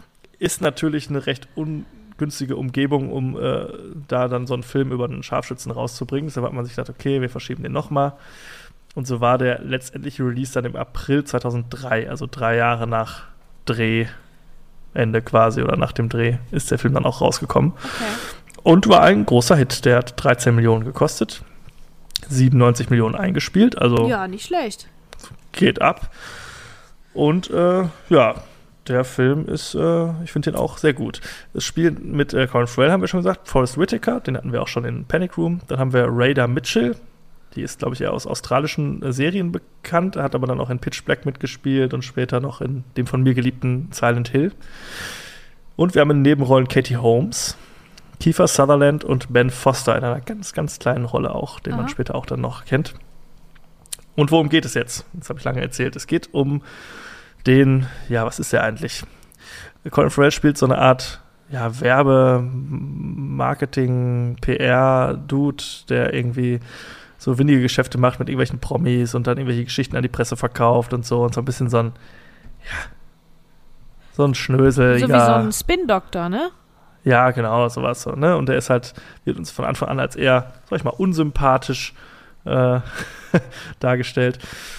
Und der geht eines Tages äh, in eine Telefonzelle, denn, ähm, obwohl er verheiratet ist, nutzt er die Anonymität einer Telefonzelle, um immer mal wieder seine Geliebte anzurufen.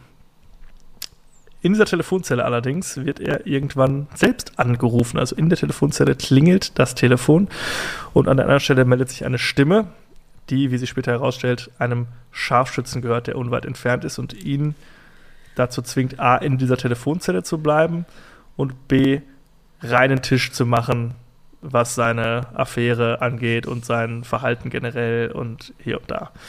So, und so entspinnt sich halt ein recht kurzes Drama um äh, diese Person, äh, wo dann irgendwann auch die Polizei ins Spiel kommt und äh, die ersten Schüsse fallen und hier und da und sich das am Ende alles auflöst. Der Film hat eine Spielzeit von 81 Minuten, also so gerade ja. langen Film, ja. könnte man dazu sagen. Interessant ist halt, dass der Film in Echtzeit abläuft. Mhm. Also, ne, es ist quasi wirklich knapp anderthalb Stunden im Leben dieser Figur. Er wurde auch chronologisch gedreht, mhm. komplett. Und ähm, um halt so ein bisschen diese Echtzeit zu erzählen, wird auch ganz viel mit Splitscreen gearbeitet. So, ne? Wir sehen ja. mal, was dann so parallel auf der anderen Straßenseite mal passiert oder wie die Polizei anrückt, während Colin Farrell sein Leben in der Telefonzelle fristet. Ja, und ich meine, da sind, also technisch sind da ja einige, äh, einige Quirks der Zeit, die da benutzt werden. Alles, was das so, was so neu und interessant war, visuell im, ja. im Film, wie irgendwelche Reißzooms und äh, Zeitrafferaufnahmen und all sowas, ja. was alles, alle möglichen Effekte, die man dann. Nur Spielereien hat man da. Spielereien, genau, ne? da sind da, sind da schon Fängt auch dabei. an mit so einer mit so einem Intro, wo wir erst im Weltraum sind, auf so einem Satelliten, dann kriegen wir so ein Voice-Over spendiert, dann geht es irgendwie so durch so Telefonleitungen, so 3D animiert, bla, bla also so ein bisschen, guckt mal, was wir können, mäßig, ne? Aha was bei 13 Millionen Budget wahrscheinlich jetzt gar nicht so einen kleinen Anteil dann ausgemacht hat, diese Animationen irgendwie. Aber an sich, äh, ja, hat man da ein paar lustige Kniffe gewählt. Ja, ich muss Und, sagen, ich finde das auch ganz, äh, ganz sympathisch, dass, äh, dass sie das nicht künstlich in die Länge gezogen haben, weil das ist natürlich eine Prämisse, äh, eine super Prämisse, die ist aber auch dann irgendwann nutzt sie sich auch ab und dann hat. ist aber ja. auch vorbei. Ne, so ungefähr ja. 80 Minuten äh, ist das, kann das ganz gut tragen. Wenn es jetzt noch 20 Minuten länger gewesen wäre, dann wäre es wahrscheinlich wieder so ein bisschen crazy geworden. Ne? Hätte man ja. sich irgendwie verrückte Sachen dazu ausdenken müssen und hätte, genau, glaube ich, die Geschichte gelitten. Ja, das ist so ein bisschen wie bei Speed, den ich absolut liebe. Ja. Aber der hat ja auch, ne, ist ja auch der Großteil ist halt in diesem Bus und irgendwann verlassen die den Bus und dann gibt es hinten raus nochmal so 20 Minuten nochmal so eine Action-Sequenz irgendwie das ist dann eher so, so ein bisschen der Abschalter oder was man immer so ein bisschen so vergisst bei dem Film, dass das ja hinten auch noch dran kommt. Und hier ist man dieser Versuchung nicht erlegen, sondern hat gesagt, nee, in dem Moment, wo er dann irgendwann die Telefonzelle verlässt und so, drei Minuten später ist der Film dann auch vorbei. Also ist dann auch, ist dann auch gut. Und ich muss wirklich sagen, ich mag den Film wirklich sehr. Also, das heißt, ja. er ist jetzt kein Meisterwerk, ne, muss man sagen. Das ist wirklich ein, aber auch durch die Länge und durch die Art, es hat so ein easy Watch, den kannst du mal reinlegen. Und ich finde, vor allem Colin Farrell, äh, damals natürlich noch ein Jungspund irgendwie, mittlerweile ja einer der besten Schauspieler, die wir so haben irgendwie. Ja, ja. Und ähm, macht das wirklich außerordentlich gut. Ja, ähm, der ist stark, ne? Also der spielt wirklich stark finde ich. Es ist halt auch wirklich ein Vehikel für ihn. Ne? Er ist halt in, ja, eigentlich jeder, in jedem Bild quasi drin. Ja, ja. Ne? Muss die ganze Zeit da in dieser Telefonzelle stehen. Man hat übrigens ähm, ihm, also die Telefonzelle, also hat wirklich jemand angerufen, damit er quasi einen Anspielpartner ja, am. An, an, an, am, anderen Ende der Leitung hat, ne? um es ihm halt ein bisschen einfacher zu machen. Und er macht das echt, echt super. Und ähm, ich habe so ein bisschen Probleme so mit der Moral von der Geschichte am Ende. Also das ist ja so, dass wir hier halt einen Killer haben oder einen äh, ja, Scharfschützen, der so vermeintlich die moralisch, den moralischen Kompass irgendwie hier uns bietet und sagen, guck mal, was hier der Colin Farrell für ein blöder Typ ist und jetzt lehre ich ihn mal, demütig zu sein und ehrlich und so. Ja, das heiligt leider nicht die Mittel, die da genutzt werden.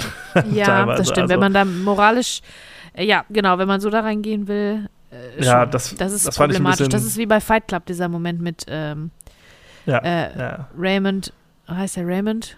Keine Ahnung, wo die den auf jeden Fall bedrohen mit einer Waffe und dann sagt äh, Tyler Durden, morgen wird der beste Tag in Raymonds Leben sein, weil er heute ja. fast gestorben wäre. Ja, ja, genau. Das ist halt so ein bisschen ah. ja, problematisch, würde ich sagen. Das ist hier auch so. Ähm, aber an sich ist der wirklich in den 81 Minuten, die er nur dauert, ist der von Anfang bis Ende, also der geht ziemlich schnell los, mit, kommt erst ein Voice-Over und dann kommt, lernen wir ganz schnell unsere Figur, unsere Hauptfigur kennen und es geht auch schnell in die Situation dann rein und dann zieht sich das so eine Stunde durch und dann haben wir noch die Auflösung und ist vorbei. Also ich finde den wirklich auch aufgrund seines Pacings sehr gelungen. Wie findest du den denn? Ähm, ich muss auch sagen, ich fand den auch gelungen. Ähm, ich weiß nicht, ob das jetzt ein bisschen, äh, ob das jetzt ein bisschen unmoralisch wieder ist, aber dafür, dass man ähm, diesen Typen, dass, also dass der Typ Colin Farrell äh, da festgehalten wird, bedroht wird, äh, mit dem Tode sogar, dass wenn er die, wenn er die Telefonzelle verlässt, wird er erschossen und der Grund dafür ist, dass er eine Affäre hat. Ich weiß nicht, ob das nicht auch ein bisschen, also ich hätte jetzt gedacht, er hätte was noch Schlimmeres gemacht. Es ist schlimm. Ja. Natürlich ist das schlimm. Ha, ja, ja, komm. Ist es, aber äh, das, das gibt's auf der Welt und ich hätte gedacht, dass der vielleicht noch was noch ein bisschen Schlimmeres gemacht haben müsste, um ja, jetzt ausgewählt zu werden von dem Scharfschützen, um umgebracht zu werden, vermeintlich. Oder? Ja, ich glaube, es ist Deswegen ist wahrscheinlich schwierig, um uns den Charakter nicht zu fremd zu machen, ja, ja, unsere ja, Hauptperson. Stimmt, ne? Also er sollte jetzt nicht irgendwie Pederast sein oder so, weil ich glaube, dann ist es schwierig. Ne? Also hier geht es ja auch so ein bisschen darum, dass er, äh, ja klar, einerseits diese Affäre hat, andererseits halt an sich halt auch fake ist, so in seinem, ne? Er ist halt so ein möchte gern und ja. mehr Schein als sein und Stimmt. hält ja, an man um muss ja was so ein bisschen nehmen. klein, die ihm irgendwie nahe sind, um Genau. sich selbst halt geiler zu fühlen. Ich glaube, das ist so ein bisschen allgemein so die Character Traits von ihm sind so das Problem. Ja, aber da haben wir es wieder, ne? Ist das jetzt wirklich ein Grund, jemanden äh, ne, ja, aber die, man musste sich halt, man musste sich halt das aussuchen, wie du, wie du schon ganz richtig festgestellt hast, was, wovon man, ähm, was man verzeihen kann. Was gerade, Ja. was schlimm ist, aber was gerade so an der Grenze ist, dass man es noch verzeihen kann, weil damit der Ja. Charakter uns sympathisch bleibt. Also, ähm, Es wird ja auch äh, im Laufe ja. des Films klar, dass er zwar eine Affäre im weitesten Sinne hat, es aber noch nicht zum Vollzug gekommen ist. auch das noch.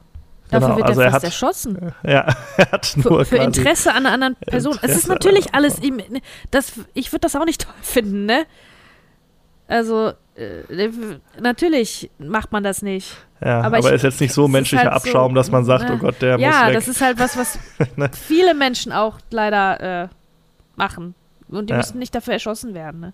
Aber Ja. ja. ja, man muss halt, man muss halt ähm, eine Sünde sozusagen finden, die man auch, für die man Abbitte leisten kann und die man, die man Ja. verzeihen kann. Ne? Und das, Das ist halt das richtig, jetzt ne? in dem Fall. Und, Und es ist natürlich, es, ja. es ist natürlich offen, ob der Scharfschütze überhaupt ihn wirklich umbringen wollte oder ob es am Ende äh, er halt einfach nur wollte, dass er geläutert aus der Situation rausgeht, aber sich diese, dieser Drohkulisse bedient hat, um ihn halt dazu zu bewegen.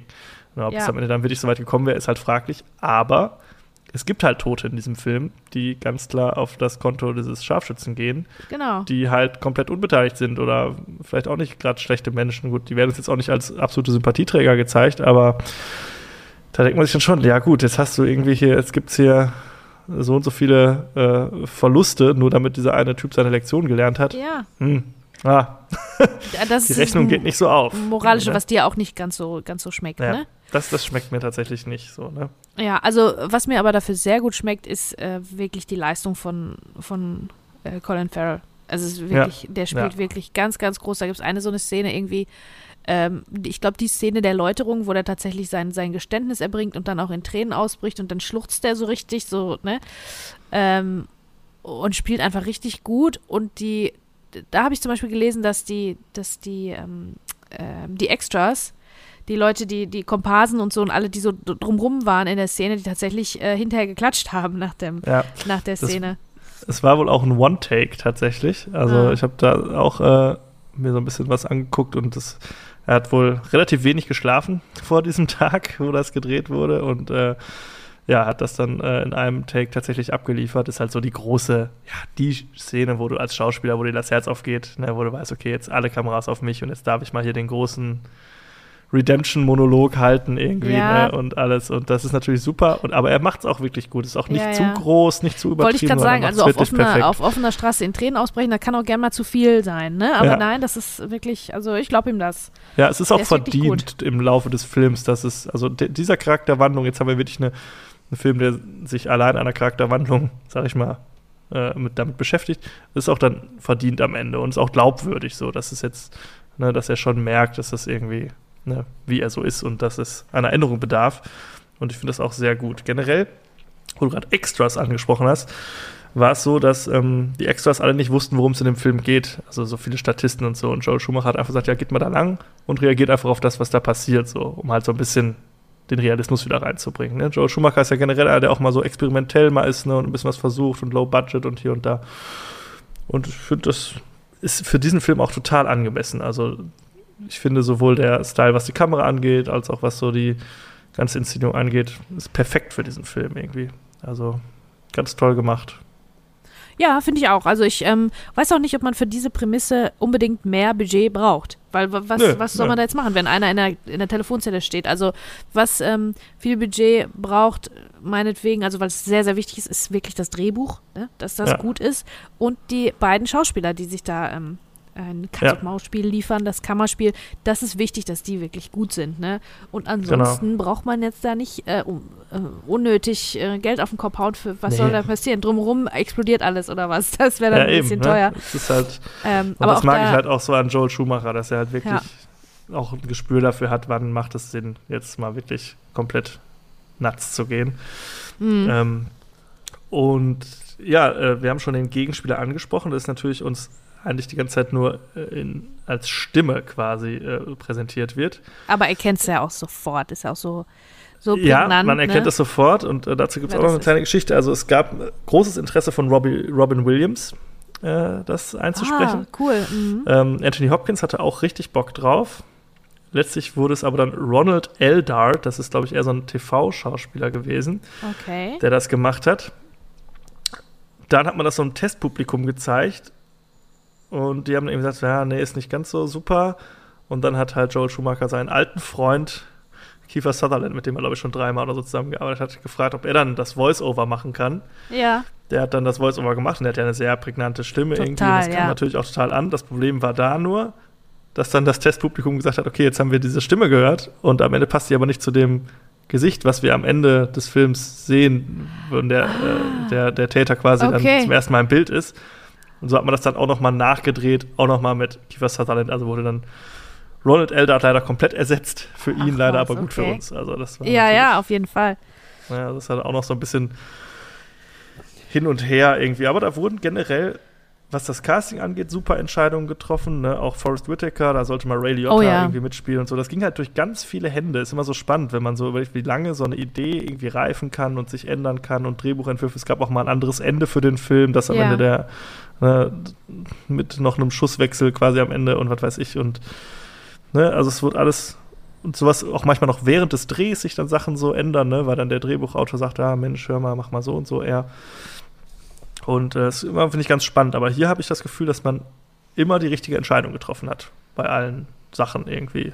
Also Mhm. Ja, ja, Fragen, stimmt. die so, was so Casting anging und. Ja, wobei, äh, ich muss sagen, ich finde Katie Holmes ja immer ein bisschen nicht so gut, ne? Ja, gut, aber Katie Holmes ist jetzt da, die ist, hat, glaube ich, zwei Minuten Screentime, ne? Also, ja, ja. Das, die ist und nur für die Looks auch, da. Auf die Rolle passt die auch. Passt ja. schon. Ja, ja, ja. Hast du recht. Hast nee, also, es ist schon, ist schon okay irgendwie, ne? Und die, ja, das einzige Problem, was ich wirklich habe, ist halt wirklich mit der, mit dem Ende oder der großen Moral, die am Ende da äh, vertreten wird. Mhm. Ja. Aber ansonsten ja, finde ich den wirklich ganz, ganz toll. So und für das, was er ist. Für das Budget, mein Gott. Also Ich glaube, Ja. das ist auch immer, ich meine, der hat jetzt 13 Millionen gekostet, 97 Millionen eingespielt. Das ist halt in dieser Größenordnung halt ein absoluter Knallererfolg. Ne? Also, Klar. äh, das ist Mhm. natürlich, und 13 Millionen haut so ein Studio auch mal lieber raus, als jetzt irgendwie die 100 Millionen für, keine Ahnung was. Ja. Selbst wenn der dann 200 Millionen einspielt, ist das natürlich erstmal so, äh, machst du das erstmal mit ein bisschen Zähneknirschen. Ja. Und 13 Millionen für Joel Schumacher sagst du, ja komm, mach mal da dein Filmchen und dann Ja. gucken wir mal. Ja, ja, Ne? stimmt, stimmt. Und spricht ja auch dafür, dass die gesagt haben, okay, wir warten erstmal, wann der perfekte Zeitpunkt Wollte ich gerade ist. sagen, das habe ich ja auch noch nie ja- gehört, dass dann ein Film so auf Halde, äh, äh, also selten passiert das ja, dass ein Film Ja. dann auf Halde liegt, bis der richtige Moment vermeintlich dafür da ist. Äh, ja, finde Ja. ich cool. Ja, Nee, doch, ich finde den auch sehr unterhaltsam. Ja. Ich habe noch ein paar kleine Zusatzinfos rausgesucht Oh yeah. zum Thema Telefonzelle. Oh, okay. Das fand ich nämlich ganz spannend. Also, der Film hat ja so ein bisschen, äh, am Anfang wird uns ja erzählt, dass halt, wie gesagt, das Handy Einzug hält in unser aller Leben und dass Telefonzellen halt immer weniger von Nutzen sind. Die letzte Telefonzelle in New York wurde aber erst im Mai 2022 abgebaut, Ach, tatsächlich. Quatsch. Ja, an der Ecke 7th Avenue und 50. Straße wurde sie abgebaut. Ich habe mir auch so, gibt es bei Twitter so ein paar Videos von Leuten, die das gefilmt haben und so, wie die abgebaut Ja. wurde. Ich hab angeguckt. Ja, und Telefonzellen sind ja irgendwie schon so ein Ding. Ich meine, wir kennen sie alle. Bei uns waren sie gelb. Ne? In, in England waren sie rot. Ne? Und Mhm. äh, auch irgendwie ja so kultig, ne? Kennt man halt irgendwie. Es gibt ganz widersprüchliche äh, Hinweise darauf, wann so die erste aufgestellt wurde. Also es gab 1878 in Connecticut gab es so den ersten öffentlichen Fernsprecher. Dann gab es in den 80, äh, 1880 in Berlin einen, wo man so Tickets ziehen musste irgendwie. Aber die, den ersten Münzfernsprecher, so wie wir ihn kennen, den gibt es seit 1889 von William Gray und George A. Long hergestellt und patentiert. Also, dass man eine Münze reinwirft und dann telefonieren kann. Wow. Ja, Das und ist wirklich uns- schon ganz schön lange. Genau. Ja, richtig lang. Und Anfang der 2000er gab es noch 30.000 äh, Münzfernsprecher allein in New York. Also da ist What? wirklich noch einiges Echt? los. Und die sind jetzt alle weg. Es gibt noch so ein paar von Privatpersonen betriebene irgendwie, die so ein bisschen so So Nostalgiker für sind. Spaß, ja. aha. Ja. Okay.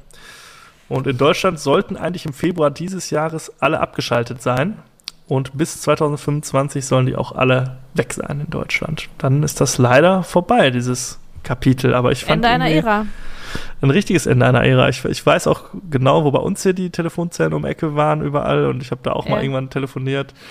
Und äh, das hatte irgendwie noch so ein, da hatte so ein Anruf noch so richtig Bedeutung, ne? Dass man so richtig so dahin ging, man hat sich das vorgenommen, Stimmt. ne? Wie so ein Termin. Man musste Geld dafür bei haben, später Geld reintun. Telefonkarte, eine geladene Ja. Telefonkarte und, und es ging ja auf Zeit, das heißt, man musste sich auch überlegen, das heißt, man hat nochmal so durchgeatmet, wenn man so, so, jetzt rufe ich an, ne? Das hatte Ja. irgendwie noch so mehr Gravitas, ne? Heutzutage ist das ja alles so vollkommen egal. Aber ich finde das schon cool und ich mag auch immer, wenn in Filmen Telefonzellen irgendwie auftauchen. So. Ich finde generell auch so diese ähm, so Schnürentelefone, die sind halt auch so filmisch noch so schön, weil du kannst die so Ja, schön total. auflegen, ne? Du kannst halt so Ja. Dieses richtige Auflegen, Hörer runter. Heutzutage haben wir alle diese Touchscreens, Klar, da müssen ja. die dann immer so eine, so eine ganz übertriebene Wegdrückgeste So ein Tock. machen so und dann kommt noch so ein ja. Sound, damit man das Ja. irgendwie sieht. Aber das ist halt das Schöne. Ne? Das war mit Klapphandys war das noch ganz gut, weil da konnte man auch so, Ja. ein- hatte man auch so was auch dann Bildliches. flatsch, wenn man es Ne? Da zumacht, wei- ja. wusste man auch Bescheid. Aber ja, das ist so ein bisschen verloren gegangen irgendwie. Und ich finde, ja, Telefon, so Schnurtelefon. Telefon im Wandel so, der Zeit, ne? Also das ist natürlich, das ist echt, äh, ist spannend. Und Ja. das Ende einer Ära. Bei uns, äh, hier bei uns um die Ecke steht die noch. Also die ist natürlich ähm, Opfer von übelstem Vandalismus geworden. Ja. Mehrmals. Aber der, die, der, die Reste sind im Prinzip noch da. Die hängen noch da. Ja, Die Reste von der Telefonzelle, ja. ja, es ist irgendwie, irgendwie schade, dass sie weg sind bald. Aber Aber Ja. was, was, wofür braucht man sie? Ganz ehrlich. ja, man braucht die man nicht. braucht die nicht mehr. Du Nein, schon lange nicht mehr, ne? Das ist reine, reine Ist halt so. Da Nostalgie. muss man sich von verabschieden. Alles hat seine Zeit, Franz. Ist Dinge so. verändern Ja. sich, ne? Ja, mir tut es vor allen Dingen leid, dass es halt in Filmen nicht mehr drin sind, weil gibt so viele tolle Sachen. Also ich denke an Blues Brothers mit der Telefonzelle oder an Bill und Teds verrückte Reise durch die Zeit. Viele coole Sachen. Ja, da gibt es auch In eine coole Szene bei. Rosemary's Baby. Also ganz oft ist es natürlich äh, ist ein gutes Device, ne? So Ja. eine Zelle mit, wo, also so wie ein kleiner Raum, der aber nur aus Glas besteht, wo man reingucken kann und rausgucken kann. Also ja, aber ist so schon ein äh, bisschen interessant. Privatsphäre hat man da Ja, so, ja. ne? Für sich Ja, irgendwie. vermeintlich, ne? Ja, ist schon ganz witzig. Ja, und ich finde generell, also auch das, das, das Schnurtelefon, so wenn man, wenn man Leuten aus unserer Generation sagt, mach mal, da gibt es ja, glaube ich, so äh, Studien, wenn du uns jetzt fragst, mach mal eine Geste, Telefonhörer, telefonieren, so, da machen wir halt alle diesen klassischen Daumen kleinen Finger und, kleinen Daumen. Finger. Jetzt Ja. frag mal einen jetzt Zehnjährigen, mach mal telefonieren. Der macht wahrscheinlich irgendwie so wie mit dem Smartphone, ne? weil er halt diesen Hörer nicht mehr kennt, ne? dieses Hörersymbol. Stimmt, Das ist stimmt, ja. ja, ist alles weg, egal. Was soll man machen? Ja, alles hat seine Zeit. Ja, so viel noch äh, ein bisschen zum Hintergrund, Telefonzellen.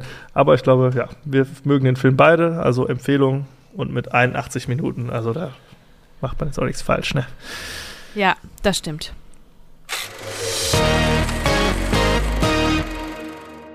Äh, so, mein Hauptfilm ist Spun. Das ist im Prinzip von der, Sch- von der Schnelligkeit der absolute Gegenentwurf zu Swimming Pool. Also das ist, äh, äh, das ist ein ganz stressiger Drogenfilm. Und der ist auch gemacht wie, im, wie ein Rausch. Also es ist richtig, äh, deswegen tut es mir eigentlich leid, äh, Franz, dass ich dich den hab gucken lassen. Aber wenn du sagst, es ist in Ordnung, du hättest lieber, hast lieber den geguckt als den ganz, ganz langsamen. Weil ich hatte jetzt, die zwei waren jetzt, standen jetzt zur Wahl. Ja, ja. Der ganz stressige, schnelle oder der ganz langsame. ja. Ja, Spun. Ähm, äh, also das war auch ein, ein Phänomen, glaube ich. Ich kann mich erinnern, den damals gesehen zu haben und mit 18, äh, da war ich gerade, ja genau, da war ich 18 oder fast 18, da fand ich das natürlich irgendwie spannender, rein von der Ästhetik und Ja, rein so visuell, ist als mit irgendwie, ne? 38. Da, Ja, äh, ja. äh, mit 38 ist das ganz schön stressig, einfach den zu gucken. Ich musste den auch in mehreren Etappen gucken Ja, und habe dann teilweise hab dann angefangen, den zu gucken mit einem neuen Baby auf dem Arm, musste ich ausmachen, weil ich dachte, das ist viel zu stressig, das kann ich nicht, das Ja. halten wir nicht aus, ne? Äh, ich musste den mehreren Etappen gucken, weil der mich so gestresst hat. Also es geht um Drogen, es geht um äh, den Rausch und dementsprechend ist es auch inszeniert. Die Schnittfrequenz ist unfassbar hoch. Also es gibt so viele boah. Schnitte, Ja, ja. das ist irre. Das hat, hat glaube ich, auch einen Rekord äh, zu seiner Zeit gehalten.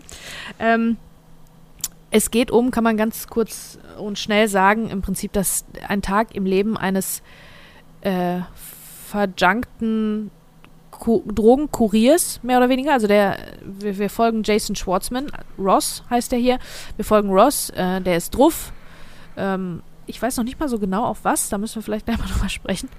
Ähm, wie alle seine Leute, denen er begegnet auch. Und der ist ein Fahrer. Der fährt die ganze Zeit für den, für den Cook, also für den Koch, den Drogenkoch, Sachen hin und her, Leute hin und her und so weiter. Und ko- geht dann äh, zu, in die eine Drogenhöhle, äh, zu dem einen Drogendealer und dann wieder zu dem Koch und dann wieder zurück zu seiner Bude. Dann wird er wieder angerufen, dann muss er wieder irgendwo hinfahren, dann geht er in, Mhm, in ja. den Stripclub und so weiter. Im Prinzip ein Tag in seinem Leben. Also es hängt alles wirklich ganz lose zusammen. Der Plot ist. Ja, er hat jetzt so nicht so eine richtige. Dreiakt-Struktur. Ja, Nee. so, so leicht. Also er gerät halt so in diesen, an diesen Job ran, so ein bisschen unfreiwillig. Das könnte man dann so ein bisschen als den Call to Adventure, könnte man das so ein bisschen sehen. Aber ja, ja, also es ist schon mit sehr viel Wohlwollen, dass der überhaupt irgendwie eine, eine, eine stringente Handlung, einen Handlungsbogen hat oder so. genau. Genau, also das, es kommen Sachen, die Sachen vom Anfang und Charaktere, vor allen Dingen vom Anfang, die kommen wohl am Ende wieder, das schon. Also es ist nicht so episodisch komplett getrennt, aber ähm, ja, der, der torkelt da im Prinzip nur so durch und wir mit ihm. Also, mm, ja. Ähm, ja, Jason Schwartzman ist Ross, den kennen wir aus so gut wie allen Wes Anderson-Filmen. Mm, genau. ne? In Rushmore hatten wir ihn ja auch besprochen. In ja. Rushmore, genau. Dann haben wir Mickey Rourke als den Koch. Brittany Murphy als Nikki, die hatten wir zuletzt in Eight Ja. Mile. Die für mich auch das Highlight des Films ist, muss ich Voll. sagen. Ja, Ja. muss ich auch, kann ich auch jetzt schon sagen. Also die finde ich auch wirklich echt gut. Die spielt Ja. gut.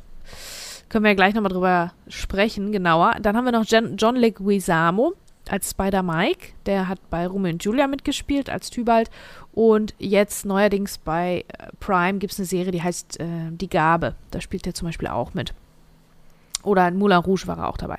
Dann haben wir Patrick Fugit, den mag ich ja ganz gerne, aus Almost Famous. Der quasi der in Anführungsstrichen kleine Junge aus Almost Famous ist jetzt ein Jugendlicher im Prinzip. Ähm, Mena Suvari aus äh, American Beauty. Und ähm, Peter Stormare und, Ja. und Alexis Arquette als Cops.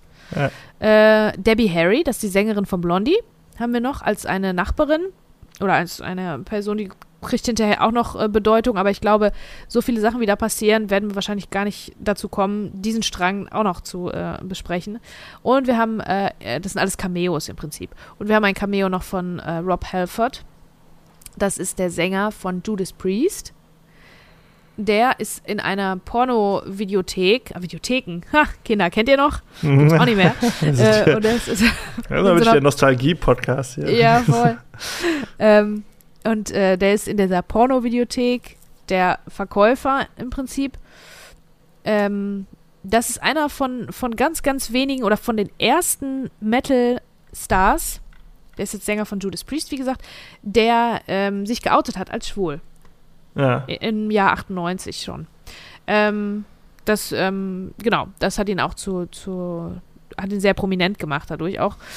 Und dann haben wir noch äh, Billy Corgan, das ist der Sänger von den Smashing Pumpkins. Der hat auch ein kleines Cameo. Überhaupt ist die Musik auch sehr, sehr abwechslungsreich und ganz cool. Und Smashing Pumpkins Songs sind einige dabei. Beziehungsweise ähm, Billy Corgan, der Sänger von den Smashing Pumpkins, hat den Soundtrack zusammengestellt. Der ist wohl ein Kumpel von diesem Regisseur. Der Regisseur heißt Jonas Ackerlund. Und der hat Musikvideos gemacht, noch und mhm. noch, für Madonna, Lady Gaga, für die Pumpkins, für Rammstein, für U2. Also der ist im Prinzip, daher kommt vielleicht auch diese, diese Ästhetik. Ja, total. Ne, der ist Musikvideoregisseur in erster Linie. Der hat auch nicht so viele Credits als Regisseur für Langfilme. Ähm, einer davon ist Lords of Chaos, den habe ich auch letztens, letzter, letztens geguckt. Der ist von 22, glaube ich, der war auch ganz gut mit einem von den Kalkin-Brüdern Brüdern in der Hauptrolle über die Geschichte von, äh, von nordischem Death Metal äh, um die Band Burzum zum Beispiel. Mhm. Weiß nicht, ob dir das was sagt, aber der ist nee. auf jeden Fall, der war auf jeden Fall äh, ganz gut.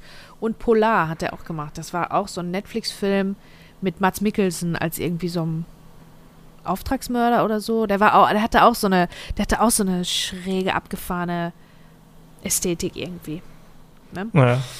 ja, also äh, wenn, wenn wir schon über die Ästhetik sprechen, da, da, da werden wir wahrscheinlich die meiste Zeit drüber sprechen. Das ist quasi ein Film, der im Drogenloch, der uns ganz viele Drogenopfer im Prinzip zeigt, aber in, in der sengenden Hitze von LA. Also es spielt alles im Hellen, was ja schon bemerkenswert ist. Normalerweise, wenn jetzt, also es fängt alles an in der, in der Bude von Spider Mike, wo alle drauf sind und der hat seinen Shit verloren der ist Dealer auch und der will was verkaufen, aber der braucht auch was. Der hängt, ist, ist, ist selber drauf und hat da äh, Patrick Fugit sitzen, also Frisbee heißt der, der sitzt vorm, vorm, vor der Konsole und zockt und hat seine Freundin da sitzen mit, mit ganz ekelhaften, kaputten Zähnen.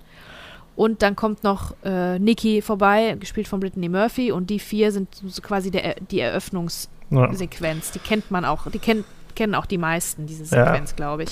Und ja, da, da wird kommen die Credits später erst. Genau, da wird einem ja auch schon richtig da wird einem klar gemacht, was einen erwartet in diesem genau. Film. Also da geht das schon, schon alles drin, von Zeitraffer und Upspeed und hier ja, und da Split Bilden, Perspektiven und Jump Cuts, was halt, wovon dieser Film ganz viel lebt. Also ich würde den wirklich empfehlen für Cutter. Wenn ne, also ich glaube, Cutter würden, werden, werden das voll abfeiern, weil ja. vor allen Dingen der Schnitt ist so, ist spannend, aber das wirklich auch gehört in diese Zeit, gehört nicht mehr jetzt in die Zeit. Also jetzt würdest du es nicht mehr so machen, glaube ich. Ja, so macht man jetzt YouTube-Videos. Ja, also da, das ist ja. zu stressig, wirklich einfach.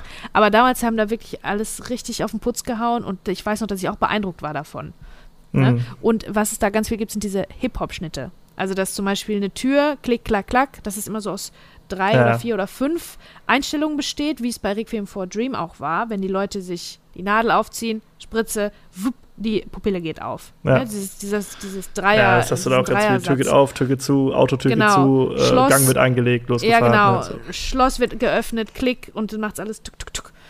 Ähm, ja, und das passiert ja aber wirklich die ganze Zeit. Alle zwei Minuten ist da irgendwas. Ja, Werden irgendwelche Türen auch. Also geknallt also und verstärkt mit, mit Geräuschen und so, ne? Also das ist schon alles ganz schön anstrengend. Ja, wie, ein, wie die, das Leben eines Junkies wahrscheinlich auch ist und wie ein Drogenrausch wahrscheinlich auch ist. Alles macht ja. immer Klick, Klick, Klick und dann ist auf einmal die Zeit weg und dann ist, das wird ja durch Jump Cuts verdeutlicht, wie die Zeit tuk, tuk, tuk, viel schneller ja. geht, wie die verschwindet und das ist, glaube ich, sowas, was, was vielleicht ähm, Drogensüchtige so fühlen, ne?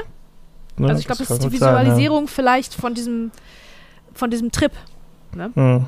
Ja, ja ich mich, muss ich sagen, ich habe ich hab immer sehr große Probleme mit dem verfilmten Rausch. Ja, voll. Ich mag das nicht gerne. Also ich gucke mir das nicht gerne an. Ich, deshalb mag ich auch so Fear and Loathing in Las Vegas nicht so gerne und habe auch meine Probleme mit Wolf of Wall Street an der einen oder anderen Stelle und so, weil ich das einfach nicht gerne sehe. Ich empfinde das immer als sehr anstrengend. Ja. Und entsprechend musste ich diesen Film schon durchleiden jetzt, weil der ist ja wirklich von vorne bis hinten halt der verfilmte Rausch. Ähm, ja, und ich war auch äh, erstmal schockiert von dieser Machart. So, natürlich versteht man das und es macht Sinn im Sinne der Geschichte, dass es genau so erzählt wird. Aber es war mir wirklich tatsächlich einfach zu viel irgendwie. Also gerade am Anfang, ich meine, man gewöhnt sich dann irgendwann daran. Aber ich finde das immer schöner, wenn solche Spielereien dann auch äh, ja so ein bisschen herausstechen, um halt, ne, ich mag das zum Beispiel bei Edgar Wright, der macht ja auch viel mal mit solchen, mit solchen Sachen.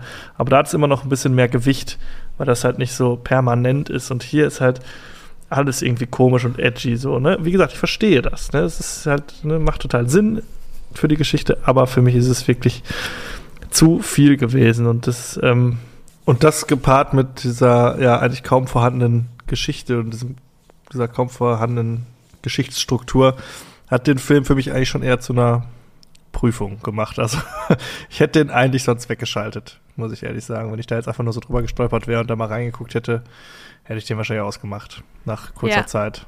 Ich verstehe es total gut. Ich habe auch äh, Probleme ähm, mit, weiß ich nicht, mit Drogen im Film und Drogenverherrlichung auch, ist es ja leider dann auch meistens ein bisschen, ne, weil man, das ist dafür gemacht, um das irgendwie cool zu finden und so, ne. Ähm, auch bei Trainspotting, auch bei Fear and Loathing, obwohl Fear and Loathing finde ich noch, fand ich noch ganz cool, den habe ich aber jetzt lange nicht gesehen. Also damals, mhm. wie gesagt, fand ich das alles irgendwie spannend, wobei ich da aber auch schon sicher war, dass ich das furchtbar finde. Ne? Also, dass das für ja. mich ist da gar nichts Tolles dran und hat ist jetzt überhaupt gar äh, das Gegenteil von Werbung sozusagen. Das Problem, was dieser Film, glaube ich, hat, ist, dass der so ein bisschen hin und her gerissen ist zwischen, zwischen Komik und Satire, weil die sind alle so drüber. Ja. Die Darstellung der Charaktere Auch ist so nicht übertrieben, nur unsere dass Drogen so lustig sein will. Alle. Genau. Auch die Polizisten und so, das ist alles, ähm, also die, sie werden ein bisschen ulkig. Cartoonisch alles, so, alles so, ne? Cartoonisch, genau. Ähm, andererseits aber auch will es ja auch eine, eine, ein Cautionary Tale irgendwie sein, also eine Warnung, ne? Ja. Das, das nicht zu machen. Diese zwei Sachen, die funktionieren aber nicht so ganz gut zusammen. Also ich finde, es ist keins von beiden so richtig. Es ist ja, nicht so, also ich ja. kann da nicht so richtig drüber lachen, weil ich das furchtbar schrecklich alles finde und tragisch.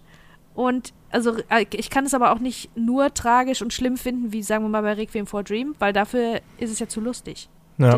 Also ich finde, da ist tatsächlich Trainspotting eigentlich so der beste Vergleich und auch der, der es am besten macht, irgendwie, der so eine ziemlich gute Mischung zwischen Komik und gleichzeitig aber auch Tragik und Warnung hat. Also ich finde da Trainspotting, würde ich sagen, fände ich da am besten.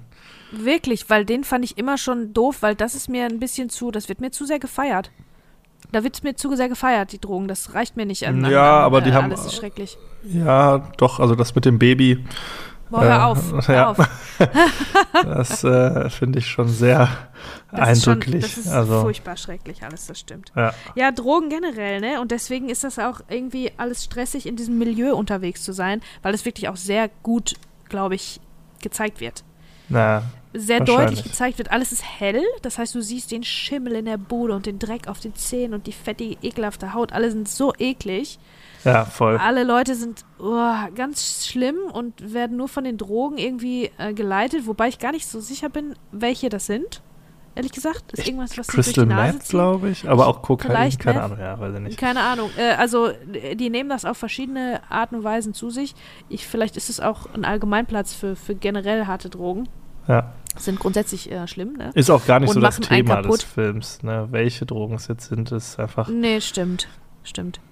Ist einfach, ähm, inwiefern das deren Leben ähm, steuert Ja. und beeinflusst. Und auch dieses, das, das ist halt geil, das ist schon filmisch geil umgesetzt, dieser Trip, dieses Trippy-Ding, also immer auf einem Trip zu sein. Ja. Und da, finde ich, hat der Regisseur das schon gut gemacht, dafür diese, diese filmischen Mittel einzusetzen. Ne? Ja, Dass wie gesagt, alles also. auf, einmal, auf einmal bewegen sich Dinge schneller, auf einmal bewegen Hm. sich langsamer, auf einmal fehlt irgendwas. Ich glaube, so sind diese Trips. Ne? Auf einmal Ja. ist irgendwas animiert.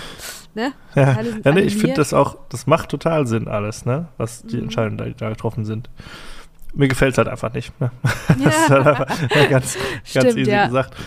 Und das ist halt, also wenn einem die Story nicht gefällt oder die Machart nicht gefällt, das bleibt dann so ein bisschen über, dann hast du noch die Schauspieler, an die du nicht ergötzen kannst.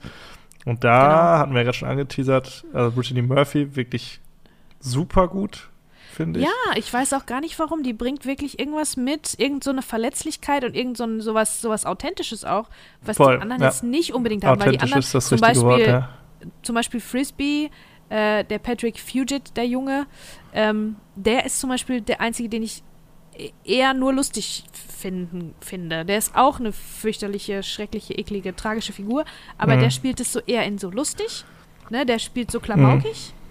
Und Brittany Murphy weiß ich auch nicht. Also vielleicht, ich befürchte ja, die kann auch ein bisschen von eigener Erfahrung Ja. erzählen, ne? weil da war ja leider Ja, auch. ich mit glaub auch. Drogen. Weil Ja. er hat kein unbeschriebenes Blatt. Ja, das Aber ist auf jeden die- Fall die- authentisch, genau wie Mickey Ja. Rourke. Ja, Wobei genau. Mickey Rourke macht eher so den Eindruck, als ob er wirklich gerade drauf wäre und eigentlich nicht so richtig Bock hat. Also ich meine, der hat jetzt auch nicht viel. Der, ja, der darf halt so ein bisschen so vor sich hin nuscheln, mal so irgendwie, ne? ja. Dann hast du Jason Schwartzman, der jetzt auch nicht so die mega Schauspielkoryphäe ist, glaube ich. Hm, Der hat jetzt auch nicht so viel Fleisch, wo man damit arbeiten kann. Also es bleibt dann halt wirklich nur Brittany Murphy übrig. Die hat wirklich auch die stärksten Szenen bekommt, so die stärksten Lines, die sie so bringen darf und die größte Bandbreite auch, die sie spielen darf. ja, Ne? äh, ihr Charakter ist, glaube ich, auch der Einzige, der eine Wandlung durchmacht, ne? Weil Genau, alle anderen sind ja. am Ende da, wo sie am Anfang waren, so mehr oder weniger. Ja. Ne? Also, das ist ja auch das Traurige. Der, der, der als Junkie, dass sich alles im Kreis dreht und du Ja. ne, in so einer, in so einer äh, ähm, gefangen bist in einem, wie heißt Kreislauf. in einem Kreislauf, genau. Und alles bleibt irgendwie gleich, egal was man versucht, um auszubrechen. Und die ist die Einzige, die an einem ganz anderen Punkt ist am Ende des Films als am Anfang. Ja. Die was durchgemacht Total. hat, was gelernt hat vielleicht. Ja. Vielleicht, vermeintlich. Ja, man weiß Ne? es nicht, ne? Ja, aber stimmt auch, das ist sehr frustrierend, ne? dass der irgendwie jetzt auch nicht so eine richtige Conclusio hat, dieser Film, sondern das ist irgendwie so ein bisschen, das fadet dann so aus mit so einem Gag quasi am Ende oder irgendwie noch so ein, ja, noch eine weitere Katastrophe, die sich da äh, ereignet, aber der endet dann auch so richtig unbefriedigend, dass du denkst, ja, das war's jetzt irgendwie, okay, ja, gut, hm. Naja, habe ich jetzt irgendwas gelernt, habe ich irgendwas mitgenommen, bin ich jetzt irgendwie schlauer geworden oder so? Nee. Also finde ich. Ja. Äh, ja, wobei aber auch das, glaube ich, befürchte ich, ist äh, das, was das Junkie-Leben so ein bisschen Hm, ja, klar, genau. Ne? ausmacht, ne? Dass da eben nichts so richtig zusammenhängt und es gibt keinen ordentlichen Plot, sondern es folgt einfach eine äh, schmuddelige Episode auf die nächste. Und äh, ja, der Ekelfaktor ist äh, un- unglaublich hoch. Also da Ja. werden eklige Sachen gezeigt und gemacht. Also schon krass. Ja, ja ich finde, der, der hat natürlich auch so, so starke Szenen irgendwie und lustige Szenen, so diese Eskalationen und so, wenn er mit diesen Polizisten und so, das ist natürlich auch irgendwie so ein bisschen kultig und lustig. Und auch die Szene mit der ans Bett gefesselten Freundin, die sich immer wieder so Running Gag-mäßig wiederholen, die ist natürlich einerseits total furchtbar und beängstigend und so. Genau, ich finde das auch schrecklich. Das kann Ja. ich mir am allerschlechtesten angucken. Aber Wirklich. ist natürlich an sich ist natürlich auch, ja, ist halt so ein Augenroller-Gag, wo du denkst, oh Gott, das passiert jetzt auch noch so nach dem Motto. Ja. Also ist auch irgendwie so ein bisschen witzig inszeniert, äh, trotz der Dramatik, aber ja, ach, ich tue mich einfach schwer damit. Es hat mir einfach nicht gefallen. Nee, mir auch nicht, ehrlich gesagt. Also Ja. mir auch nicht. Mit den Augen von heute ähm, gefiel mir das auch nicht, aber ich hielt es schon für besprechenswert, weil einfach Auf jeden so Fall. viel Auf- filmische Mittel auch dafür genau, aufgrund der Machart. Ist auf jeden Fall der Ja, speziellste Film von denen, die wir äh, heute besprochen haben. Das muss man schon sagen. Und wie du schon sagst, der hat Total. natürlich auch, man kann da schon was mit rausnehmen, ne? wenn man sich jetzt für Filmschnitt interessiert. Ich denke mal auch so für junge Leute, die anfangen, sich für Filme zu interessieren und dann mal so ein bisschen edgier unterwegs sein wollen. Die finden den dann bestimmt auch irgendwie ganz toll. Oder ja, so, ja. dann können da Also was ich meine, da hast du ja in den ersten fünf Minuten schon so viele Sachen, wo man dann denkt, ach guck mal, das kann man auch machen. Ach, das kann man auch machen. Ja. Ach so, kann man auch machen, ja. Ne? Also da wird einfach alles wirklich total crazy ausprobiert. Zumindest mit den Augen von damals Ja. war da wirklich alles neu. Ne? Und jetzt hat man das meiste schon gesehen, aber auch diese Stressigkeit und diese, hoch, diese hohe Frequenz von allem, was da so abgeht, ähm, fand ich auch jetzt immer noch interessant zu sehen. Aber ich glaube, dieser Film, der hätte als Kurzfilm ganz gut, wäre mir, wär der mir ganz gut bekommen. Weil das nutzt dich natürlich auch total ab. Das stresst dich sofort total. Und äh, fast zwei Stunden äh, willst du mit den Leuten einfach auch nicht verbringen. So, ne? Und vor allen Dingen, wenn, da, wenn das auch nicht so richtig zusammenhängt, alles. Und in einem Kurzfilm vielleicht wäre das, wäre das, glaube ich, besser, wäre es mir, glaube ich, besser bekommen. Dafür hätte es gereicht. Ne? Auch da, weil es nichts zusammenhängt. Und Cameos, da sind halt ständig, äh, taucht jemand auf und denkst, ah ja, guck mal, der, ach guck mal, der, ne? Eric Roberts bei, übrigens ist auch dabei, das ist der Bruder von Julia Roberts, der hat auch ja. eine ganz kleine Rolle. Du triffst da halt immer irgendwelche Leute äh, in irgendwelchen Cameos und denkst, ah ja, guck mal der. Mm, und, ja, ähm, das stimmt. Ne? Ja. In kürzer hätte mir das, hätte ich das besser gefunden, aber so von, also auch dann, glaube ich, wäre der mir jetzt zu schlimm und zu stressig. Weil es ja. halt so ein Vielleicht sind wir einfach, einfach zu alt. Ne? Wir sind zu alt, ja klar. Ja. Aber wenn du 20 bist, dann denkst du, oh, wow, okay, ja krass. Edgy. Wie du sagst, ja. edgy ist genau das richtige Wort für den Film. Ja. Ne? Der ist schräg und anders. Und ja. auch das ähm, hat ja seinen Platz in der Filmwelt. Ne? Definitiv. Wird seine Fans haben. Wir gehören nicht dazu. Nee, nee, auf keinen Fall.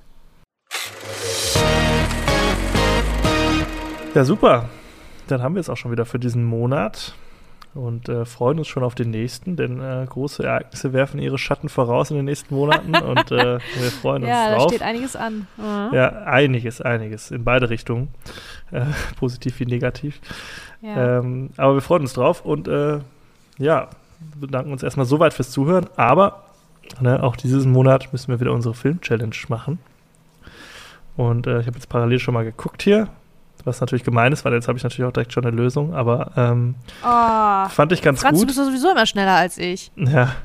Ähm, ich versuche das mal zu übersetzen. Ein Film, ja, dessen Geschichte adaptiert ist von irgendwo, also von einem Buch, einem Film, äh, einem, äh, keine Ahnung, einer einem Song oder einem Freizeitpark, einer Freizeitparkattraktion oder wie auch immer. ja. Und, ähm, äh, oh, um es für dich leichter ne? zu machen, fange ich schon mal an, jetzt noch ein bisschen überlegen. Und zwar okay. werde ich dann einen Film, der von einem Theaterstück adaptiert ist, nämlich A Few Good Men oder Eine Frage der Ehre oh, mit äh, Tom Cruise. Antwort. Den mag ich tatsächlich sehr gerne. Ja. Das ist von einem äh, ein Theaterstück. Theaterstück. Genau. Mm. Ja. In diese Kategorie dieser Filme fallen natürlich alles, was auch Literatur und Comicverfilmung und so. Ne? Da gibt es wirklich ganz, ganz viel. Aber ich wollte jetzt mal was anderes nehmen. Mhm. Aber der Punkt ist nicht eine wahre Geschichte, sondern eine Adaption. Warte, ich guck mal eben. Ich sitze ja hier vor meinem Bücherregal tatsächlich. Ich drehe mich einmal ganz kurz um. Und habe dann direkt natürlich ganz viele Sachen parat. Letztes Mal war die Frage nämlich ähm, basierend auf einer wahren Geschichte. Da habe ich JFK genommen. Und dann habe ich gedacht, warum habe ich nicht Zodiac genommen? Weil Zodiac ah. basiert natürlich auf einem echten Mordfall, der wiederum äh, ein, ein ähm, ein Buch äh, hervorgebracht hat von Robert Graysmith. Also der hat das, der hat das geschrieben, das Buch zu diesem Fall, er hat das recherchiert. Und daraus ist der Film dann geworden, Zodiac, den ich mega geil finde. Zodiac finde ich mega gut. Aber ich sehe jetzt in meinem Regal auch World War Z zum Beispiel. Aber das ist natürlich keine, nicht so eine knaller Antwort. Ähm, auch äh, ähm, ähm, Annihilation basiert auch auf einem Roman. Ah ja, ja von Alex Garland, ne? Genau. Ähm, den fand ich natürlich auch sehr gut.